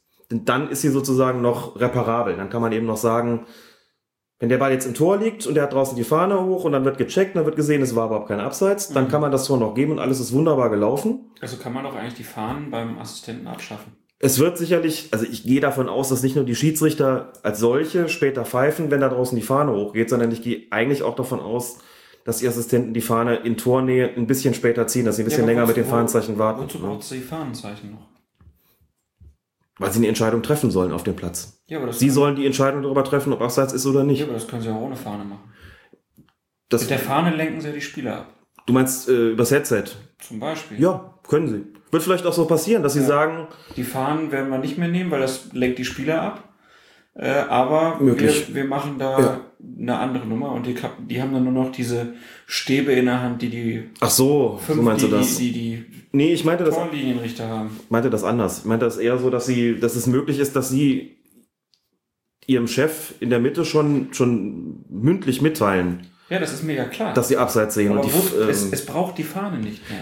Die Fahne braucht es schon. Die Fahne braucht es, um einen Abseits anzuzeigen. Auch gegenüber den Zuschauern und den Spielern auf dem Platz, die es anders ja nicht mitbekommen. Insofern wird das weiterhin passieren. Und es wird, glaube ich, auch schwierig sein, immer so klar zu definieren, was ist denn Tornähe. Der Ne? Schiedsrichter hebt den Arm, wenn Abseits ist. Sieht doch auch jeder. Aber wo beginnt denn die Tornähe? Was ist denn, wenn ein Spieler 30 Meter vor dem Tor im Ja, Abseits steht? Du brauchst die Fahne nicht. Sondern? Der kann dem. Das so mitteilen, der Schiedsrichter pfeift dann. Genau. Ja, das ist aber auch eine Frage des fußballkulturellen Codes, oder? Ja, aber der verändert Der macht da ja- Der verändert sich ja gerade, Alex. Darum geht's mir doch. Gut. Ich will auch nicht, dass die Fahnen abgeschafft werden unbedingt. Ich sage nur, man braucht sie eigentlich gar nicht mehr so wirklich. Theoretisch nicht, aber dann kommen wir ja wieder auch an den Punkt, der, es ist doch bei den, bei den, wird ja heute noch bei den sogenannten Torrichtern, also diesen Additional Assistant Referees, zusätzlichen Schiedsrichterassistenten immer massiv kritisiert, dass man nicht mitbekommt, was machen die da eigentlich. Weil sie sich nur mündlich mitteilen und eben diese, diesen Fahnenstock ohne, ohne Ja, Tuch aber dran das haben. ist ja dann eine Abwägung. Du kannst ja nicht sagen, so, wir müssen jetzt irgendwie zeigen, dass der Assistent da draußen auch was macht. Aber auf der anderen Seite, die winken immer so, dass die Verteidiger aufhören zu spielen. Mhm. Ja, nehmen wir ihm die Fahne weg. Ich glaube nicht, dass das dieses Jahr passiert, auch nicht nächstes Jahr. Aber so auf lange Sicht kann es ja auch sein, dass man sagt, die kriegen jetzt andere Aufgaben. Warum sollen die überhaupt noch Abseits messen? Weil wir machen das rapzapp am Fernsehbildschirm und der Videoassistent sagt draußen, du war Abseits, war kein Abseits. Kann sein, Alex. Kann alles Die Entscheidung soll ja zeitnah getroffen werden und wenn es Abseits ist, soll der sich ja auch entsprechend melden. Ähm, Mit Headsets ginge das natürlich, aber auch da hast du ja natürlich noch eine Übereinstimmung zu den Klassen, wo dieses Headset nicht existiert. Äh, Da kannst du ja gar nicht anders machen, als Aber das ist, das ist jetzt eh, das ist eh abgekoppelt. Die erste Liga ist abgekoppelt von allen anderen Ligen dieser, Mhm. äh, dieses Landes. Das ist so. Die spielen jetzt nach anderen Regeln. Sehe trotzdem keine Notwendigkeit, die, die, die Fahnen abzuschaffen. Das ist Ich ja ein, sehe ein sie ja doch auch. sichtbares Signal und das finde ich, auch finde ich auch wertvoll und wichtig. Aber wenn, Alex, In wäre geht es halt. doch nur darum, wenn du jetzt sagst, wir haben jetzt andauernd Szenen, wo der Schiedsrichter später pfeift. Hm. Und haben wir nicht. Werden wir nicht haben. Gut, wir, wir, wir warten es ab. Vielleicht haben wir die Nein, ernsthaft. meinen Punkt ver, ver, äh, äh, akzeptiert. Ähm, bin mal gespannt. Ich will. Solange, solange, wenn, wenn, die, wenn die Ansage klar ist, die Entscheidungen werden auf dem Spielfeld getroffen ja, und nur beim Abseits in Tornähe gesagt wird, lasst euch ein bisschen du Zeit, Alex, dann ist alles, dann- äh, kann alles sein. Aber äh, ich glaube, dass das Spiel durch den Videobeweis verändert wird. das wird es bestimmt. So. Und dann wäre eine weitere Entwicklung die Abschaffung der Fahnen, weil du brauchst sie nicht mehr. Die Fahne wird nicht mehr gebraucht, um anzuzeigen, dass ein Spielerwechsel vorgenommen werden soll. Die Fahne wird nicht mehr gebraucht, um Abseits anzuzeigen. Es braucht die Fahne nicht mehr. Das braucht sie im Prinzip heute schon nicht mehr in dem Moment, wo du ein Funkfahnensystem hast und es beim Schiedsrichter am Arm bimmelt, bräuchtest du sie auch schon nicht mehr. Sie existiert aber, Genau, jetzt, trotzdem. Jetzt Beim Headset erst recht nicht. Ja, aber jetzt führen sie eventuell sogar dazu, dass die Abwehrspieler aufhören zu spielen. Das heißt, die Fahne wird zu Mhm. einem, äh, zu etwas, was in das Spiel einwirkt, was sie nicht soll. In Tornähe Ich schon. glaube, wir haben das jetzt ausgiebig diskutiert. Äh, Die, die, Aber was machst du denn bei Abseitssituationen, die, die vielleicht 35, 40 oder 45 Meter vor dem Tor stattfinden? Die sind ja nicht in Tornähe. Was machst du dann? ich halte das für Quatsch, dass Soll man ja da unterscheidet zwischen äh, Abseits in Tornähe und Abseits äh, nicht in Tornähe, weil einem Spieler wie Aubameyang Mhm. ist es shit egal, ob er aus 35 Metern allein aufs Tor läuft oder aus 20 Metern. Du willst einfach in jedem Fall weiterspielen lassen und dann am Ende gucken, was, Äh, Wenn was man, dabei wenn rauskommt. man damit in, an, in Tornähe Mhm. anfängt, dann musst du das auf die ganze äh, Mhm. Hälfte ausweiten, weil das Spiel ähm, oder die Spieler, also Aubameyang als Beispiel, Dembele, was weiß ich, diese ganz schnellen Leute, da ist das egal, wo die das kaputt gewunken kriegen. Dann hättest du natürlich den Videobeweis als Instanz, wo man sagt, dann übernimmt er sozusagen die Entscheidung des Schiedsrichters an der Stelle. Des Assistenten, das, genau. Des Assistenten, ja, und damit ja auch des, des Schiedsrichters. Ja. Also da, wo ich es bis jetzt beobachten konnte, Confed Cup natürlich auch, ähm, Supercup übrigens auch, gab ein paar knappe Abseitsentscheidungen während des Spiels, wo die Assistenten nach meiner Erinnerung, glaube ich, auch durchweg richtig gelegen haben, inklusive Tor. Aber nehmen wir mal die Entscheidung, wo sie die Fahne gehoben hatten, wo ich auch dachte, okay, das war schon relativ nah am Tor dran, aber da haben sie sich doch sehr strikt an die Anweisung des DFB gehalten, die Entscheidung wirklich auf dem Feld zu treffen. Also da waren wir ja und du hast ja die Frage am Anfang gestellt, ob das ihre Art zu pfeifen beeinflussen wird. Das weiß ich natürlich letzten Endes nicht. Und auch das wird sich einspielen mit dem Videobeweis. Im Moment sind sie es natürlich auch einfach noch gewöhnt, so zu pfeifen. Klar. Ne? Und äh, ich glaube nicht, dass da einer auf den Platz geht und sich denkt im Hinterkopf, ach, ich habe ja noch diese, diese Reparaturinstanz sozusagen, sondern die pfeifen wirklich so und denen ist auch gesagt worden, das ist ja auch der, der dahinterstehende Gedanke, wenn dann eine Entscheidung getroffen ist, gibt es da möglicherweise in diesen vier ähm, entscheidungsrelevanten Situationen die Möglichkeit, das nochmal überprüfen zu lassen. Aber auf dem Platz selbst trefft ihr die Entscheidung und das ist auch die Grundlage, die eben, wie gesagt, nur geändert wird, wenn sie sich als klar falsch erweist, womit ja auch letztlich die Entscheidungsgewalt beim Menschen auf dem Platz bleibt. Ja. Hier die entscheidende Frage, ähm, ob sich so ein Videobeweis lohnt oder nicht, ist, wie viele Fehlentscheidungen verhindert der Videobeweis? In der letzten Saison, das ist uns auch gesagt worden in äh, Köln auf dem Pressetermin, hat es in 306 Partien der Bundesliga, der ersten Bundesliga, 104 sogenannte klare Fehler ge gegeben. Davon wären 77 mit Hilfe des Videoassistenten reparabel gewesen. Also das sind fast drei Viertel. Und die anderen waren Abseitspositionen. Dann haben wir mal gefragt, oder jemand hat gefragt aus den, von den Journalisten, Kollegen, was denn eigentlich dazu zählt zu den Situationen, die nicht korrigiert hätten werden können. Und dann hieß es halt solche Abseitssituationen, ganz genau. Mhm. Tja, bin gespannt. Also offiziell heißt das ja, es ist eine Testphase. Glaubst du, dass der Videobeweis nochmal zurückgebaut wird? Das glaubt niemand. So. Doch. Dagobert 95. ja, gut. Unser geschätzter Kollege vom Sportinformationsdienst Düsseldorf, Thomas Nowak. Ja- Er hätte es, er hätte es gerne. Vielleicht können wir einfach auch mal kontrovers unter anderem mit ihm darüber Ja, diskutieren. aber ich glaube, das ist eine Ente. Wir kommen noch zu einer schier unglaublichen Szene. Auftaktspiel der vierten Staffel der Landesliga Württemberg, also siebte Liga. Der TSV Eschach spielte zu Hause gegen SV Kehlen und lag mit 0 zu 1 zurück. Es lief bereits die Nachspielzeit. Da gab es einen Eckstoß für Eschach. Und auch der Eschacher Torwart war nach vorne gestürmt. Der Ball wurde allerdings abgefangen und die Gäste aus Kehlen konterten. Ihr Spieler Johannes Bayer lief praktisch alleine auf das leere Tor zu und schob den Ball gekonnt in diese Richtung. Er wollte dann auch schon recht gekonnt zum Jubeln abdrehen, doch da rannte plötzlich ein dunkler Schatten, ein neben dem Tor stehender Zuschauer aufs Feld und schlug den Ball kurz vor der Torlinie weg. Tja, und der Schiedsrichter? Der hat die Partie einfach abgepfiffen, weil er sich gesagt hat, die haben ja trotzdem gewonnen. Kurz bevor wir nochmal in die Bewertung der Szene gehen, äh, laut Medienberichten handelte es sich bei dem Mann um einen Mitarbeiter des gastgebenden Vereins vom TSV Eschach, der seit vielen Jahren die Platzpflege übernommen hat und der Eschacher Sportdirektor Martin Blank forderte, er soll sich direkt bei den Spielern und Trainern entschuldigen, das war schließlich nicht die feine englische Art. Blank selbst hat das äh, Problem übrigens äh, selbst gelöst, also der Sportdirektor der Eschacher, er hat ähm, dem Gegner vom SV Kehlen einfach einen Kasten Bier gebracht und damit war die Nummer dann überstanden. Tja, war so ein Ding, was man dann irgendwie bei so eine Amateuraufnahme auf so einem Amateurplatz, sieht man auf einmal taucht da eine auf und denkt sich im ersten Moment natürlich, was sagt die Regel? Herr Feuerherr. Der Schiedsrichter hat sich, das fand ich, ich fand das wirklich großartig. Man hat sich einfach gedacht, okay, das Spiel ist zu Ende, ne? Wir pfeifen jetzt ab. Dann stellt sich mir gar die Frage gar nicht, wie ich jetzt hier weitermachen soll. Was jetzt nicht bedeutet, dass er das nicht wusste. Das war immerhin siebte Liga, da ähm, kann man das vom Schiedsrichter, glaube ich, schon erwarten. Darunter eigentlich auch, aber das ist ja so eine Situ seltene Situation.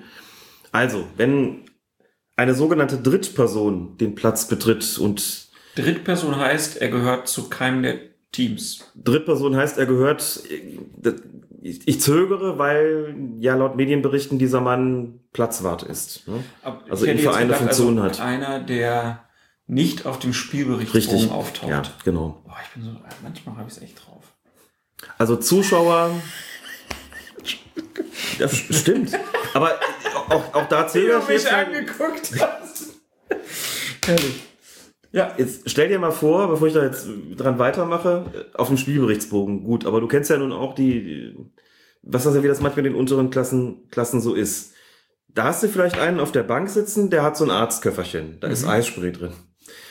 Und der ist auch schon dreimal auf den Platz gelaufen, um einem diese, sein Eisspray da auf den Knöchel zu sprühen. So. Da würdest du ja sagen, Der gehört zum Team. der gehört zum Team. Das ist ein sogenannter Teamoffizieller. Bei denen sehen die Regeln nämlich anders aus, aber dazu gleich so. Und der macht so eine Nummer. Mhm. Der steht aber im Spielbericht. So, da würde ich aber auch sagen, ja, der ist doch Teamoffizieller. Also gelten für den dieselben Regeln wie für diejenigen, die auf dem Spielberichtsbogen stehen, als Trainer, Betreuer und wer auch immer da sonst noch so auftaucht. Dieser Mensch, der hier in Eschach da kurz vor Schluss den Ball von der Linie geschlagen hat, war ein Zuschauer. Zuschauer, Ordner etc. Ähm, ich glaube auch Vereinspräsidenten sind sogenannte Drittpersonen und wenn die das Spielfeld betreten und durch Wegschlagen des Balles verhindern, dass dieser Ball ins Tor geht, was er sonst getan hätte, dann gibt's einen Schiedsrichterball. Und mehr kann es da nicht geben. Es gibt eine Ausnahme, wenn der Mann jetzt draufgelaufen wäre und hätte versucht, den Ball wegzuschlagen, aber nicht verhindern können, dass er im Tor landet, weil er einfach doof über den Ball säbelt oder sowas. Dann hätte das Tor übrigens gezählt. Das ist Mhm. noch nicht lange so, aber er hätte mal gesagt, wenn der Ball ohnehin ins Tor geht, dann ist das Tor auch gültig. Das hat man lange Zeit ganz anders gemacht. Lange Zeit war es so, sobald da auch nur die leiseste Berührung stattgefunden hat, konnte das Tor nicht zählen. Aber hier hat er den Ball ja weggeschlagen. Insofern wäre hier nur, wenn er nicht abgepfiffen hätte, das gesamte Spiel ein Schiedsrichterball möglich gewesen und natürlich Zuschauer ne, des Innenraums verweisen, wo er eigentlich ohnehin nichts verloren hat. Der Vollständigkeit halber, wenn dieses Vergehen ein Auswechselspieler, ausgewechselter Spieler, des Feldes verwiesener Spieler oder Teamoffizieller macht, also jemand, der auf dem Spielberichtsbogen steht oder eben das Arztköfferchen hat oder sowas, oder ein Spieler, der wegen Verletzung gerade außerhalb des Spielfelds behandelt wird. Wenn diese, jemand aus dieser genannten Personengruppe draufläuft, schlägt den Ball weg und verhindert so, dass er klar ins Tor gegangen, äh, ins Tor gegangen wäre, was sonst ähm, und verhindert, dass er ins Tor geht, so was er sonst getan hätte, dann gäbe es in dem Fall in allen Fällen einen Strafstoß. Und für alles, was irgendwie sich Spieler nennt oder mal nannte, außerdem noch ein Platzverweis. Das heißt, für den, äh, na auch nicht für alle, für den Spieler, der wegen Verletzung draußen ist, klar, für den Auswechselspieler, für den ausgewechselten Spieler, gut, und der Spieler, der schon des Feldes verwiesen ist und sowas macht, der kriegt natürlich nicht doppelt rot, sondern der wird dann einfach hinterher nur länger gesperrt. Der Teamoffizielle sieht keine rote Karte, sondern der wird dann per Fingerzeig da weggeschickt. Okay. Und das ist der Unterschied. Drittpersonen, Schiedsrichterball und bei den anderen ist es halt ein Strafstoß. Gut, haben wir das auch noch verarztet. Ihr merkt, ähm, anhand, anhand unserer Gespräche und an den Ausführungen, es ist spät, äh, war ein langer Tag, deswegen Jo. würde ich auch vorschlagen, wir lassen die anderen Kuriositäten für heute weg, ähm, werden in der nächsten Folge, ich meine, der Abstand zwischen dieser Folge und der letzten war ja jetzt schon überragend kurz. Der war überragend kurz, stimmt. Ja, und jetzt also- geht die Bundesliga ja erst wieder los. So nämlich. Also ähm, denke, da kann sich jetzt erstmal keiner beschweren. Hoffentlich wird das in Zukunft äh, jetzt auch, haben wir schon gesagt, wieder ein bisschen öfter. Ich glaube, ich habe gar nicht gesagt, was ich jetzt mache, ne? Du, ich wollte es jetzt eigentlich übernehmen, Ach so, dass du als, nein, du kannst es auch gerne selbst Ja. tun. Äh, ich bin jetzt beim Deutschlandfunk in der Sportredaktion gelandet und ähm, genau, also äh, deshalb. Was du übrigens ganz großartig machst. Ach, das, ja. Danke, Das danke. wollen wir an der Stelle auch mal sagen. Nein, das ist jetzt ja nicht nur sozusagen jetzt hier pro domo, sondern ähm, das ist ja wirklich so. Sehr souverän, als ob du nie was anderes getan hättest. Wenn wir ehrlich sind, du hast ja auch nie was anderes getan in deinem Das Leben. war ne? hier meine Vorbereitung. Dieser Colinas Erben, ohne den wäre das alles nix. Nein, äh, äh, tolle Redaktion, macht Spaß da zu arbeiten. Ähm, wenn ihr mögt, könnt ihr natürlich auch die passenden Podcasts dazu äh, vom Deutschlandfunk abonnieren. Freue ich mich, wenn ihr auch da zuhört. Ähm, und ja, diese Aufgabe bedeutet äh, schon großen Umfang, aber wir hoffen, dass wir trotzdem dann hier ab und zu zusammenfinden. Nicht jedes Wochenende, nicht jede Woche, das werden wir wohl nicht hinkriegen. Aber schon in einiger Regelmäßigkeit. Und ihr habt ja zwischendurch ähm, den Alex bei Amazon und bei NTV und GMX. Da könnt ihr ja nachlesen. Und wir sind natürlich weiter auf Twitter mit Colinas Erben. Äh, da könnt ihr uns ja auch folgen. Äh, wir haben noch einen Hinweis. Ich glaube, den sollten wir heute mal machen, weil den haben wir letztes Mal schon verschoben. Es gibt eine neue Website, die vor allem für Schiedsrichter gemacht ist, aber auch für Nicht-Schiris von Interesse ist. Wer macht die und wie heißt die? Die Website heißt chirilogie.de und der Be- Schirilogie. chirilogie.de und der Betreiber heißt Niklas Erdmann, auch ein Schiedsrichterkollege. Ich habe schon einiges verwendet für die Lehrarbeit, weil das wirklich äh, sehr schön elaborierte Texte sind, die er da veröffentlicht hat, aber das Ganze auch noch in einer, in einer Sprache, die man also auch durchaus verstehen kann, wenn man nicht Schiedsrichter ist. Also das richtet sich schon in erster Linie an die pfeifende Zunft sozusagen, aber auch für alle, die so ein bisschen anderen, die so ein bisschen vertiefen wollen, denen sei das wirklich sehr ans Herz gelegt. Äh, kümmert sich auch immer um die, auch so um die Entscheidung des Spieltags, macht das nochmal so ein bisschen Schiedsrichter spezifischer und ähm, profitiere da sehr davon, muss ich sagen. Auch ein, ein ausgesprochen netter Kollege, das kommt noch dazu. Der ist nicht nur klug, der ist auch nett. Und die Website würde ich wirklich allen sehr ans Herz legen, da mal drauf zu schauen. Wir haben auch öfter schon bei Facebook, Twitter etc. Sie verlinkt die einzelnen Texte, werden das auch weiterhin tun, aber das gehört für mich wirklich zur regelmäßigen Lektüre. Zur Also- Pflichtlektüre sozusagen. Vor allen Dingen halt auch für Leute, die jetzt zuhören und selbst pfeifen, chirilogie.de. Genau. Ähm, sehr hintergründig, sehr tief, ähm, praktisch so eine Art Spielverlagerung für Schiedsrichter. Ja, könnte man so sagen. Dann hast du noch eine Widmung vorbereitet. Genau. ich.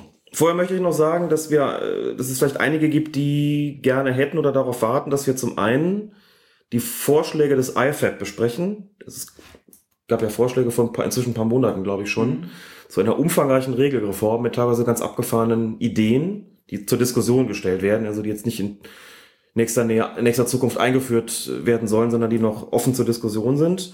Da können wir irgendwann auch mal drüber sprechen. Das finde ich auch wirklich wichtig und das finde ich auch interessant. Jetzt ist es ein bisschen aus den Medien raus. Kommen wir jetzt gerade heute noch nicht dazu. Und es gibt auch für 17, 18 ein paar Regeländerungen, die sind, es sind gar nicht so wenige, ehrlich gesagt, aber die betreffen alle so wirklich absolute Randbereiche der Fußballregeln und teilweise sind da nur Dinge vereinheitlicht worden und geglättet worden, die im Zuge der großen Regelreform vor einem Jahr noch ähm, nicht so glatt gewesen sind. Thema gibt es um das Thema Wurfvergehen beispielsweise und äh, kannst davon ähnliche ausgehen, passiert Geschichten. alles am ersten Spieltag. Wahrscheinlich wird es dann alles am ersten Spieltag Ja. passieren, genau.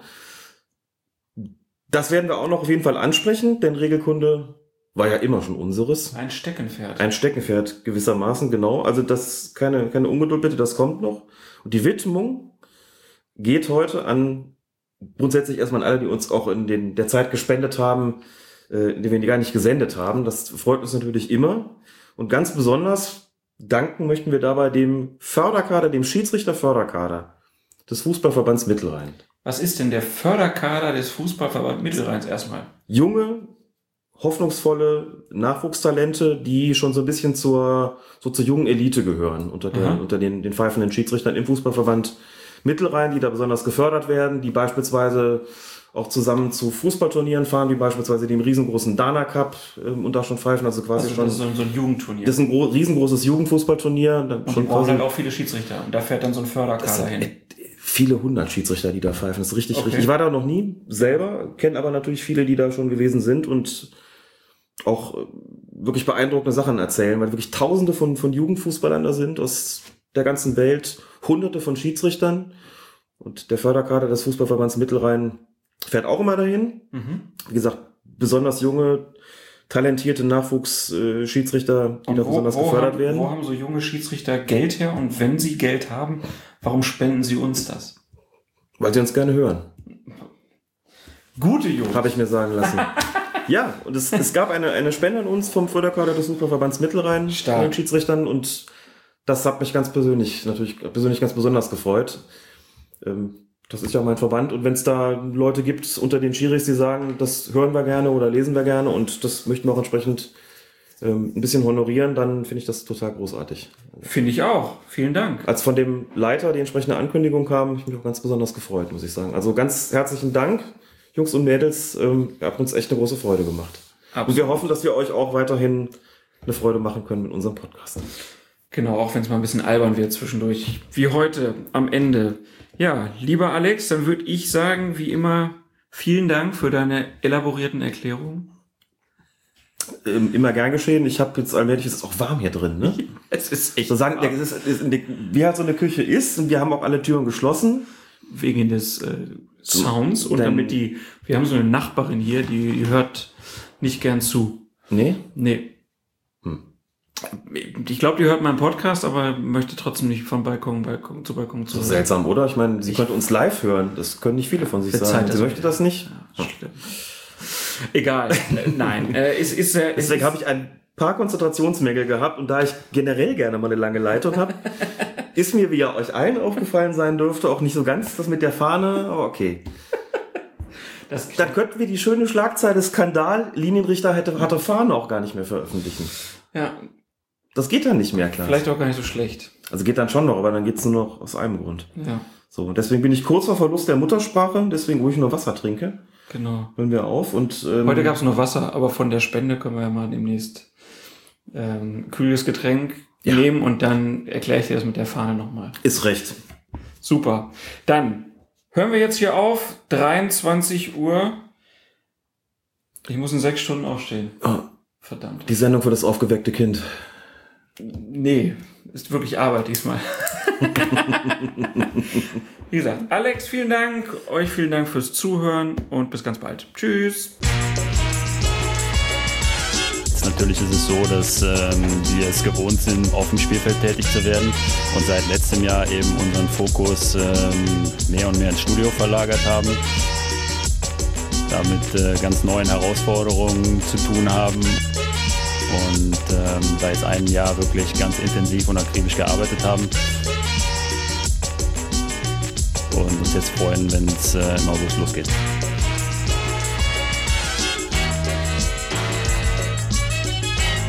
Colinas Erben. Der Schiedsrichter-Podcast.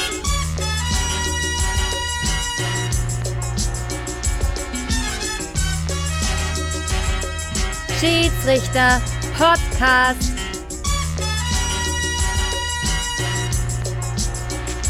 Und nochmal, da frage ich mich, für was der fünfte Schiedsrichter da draußen steht. Der soll sich schlafen legen, wenn er sowas nicht sieht. Keep calm and listen to Colinas Erben.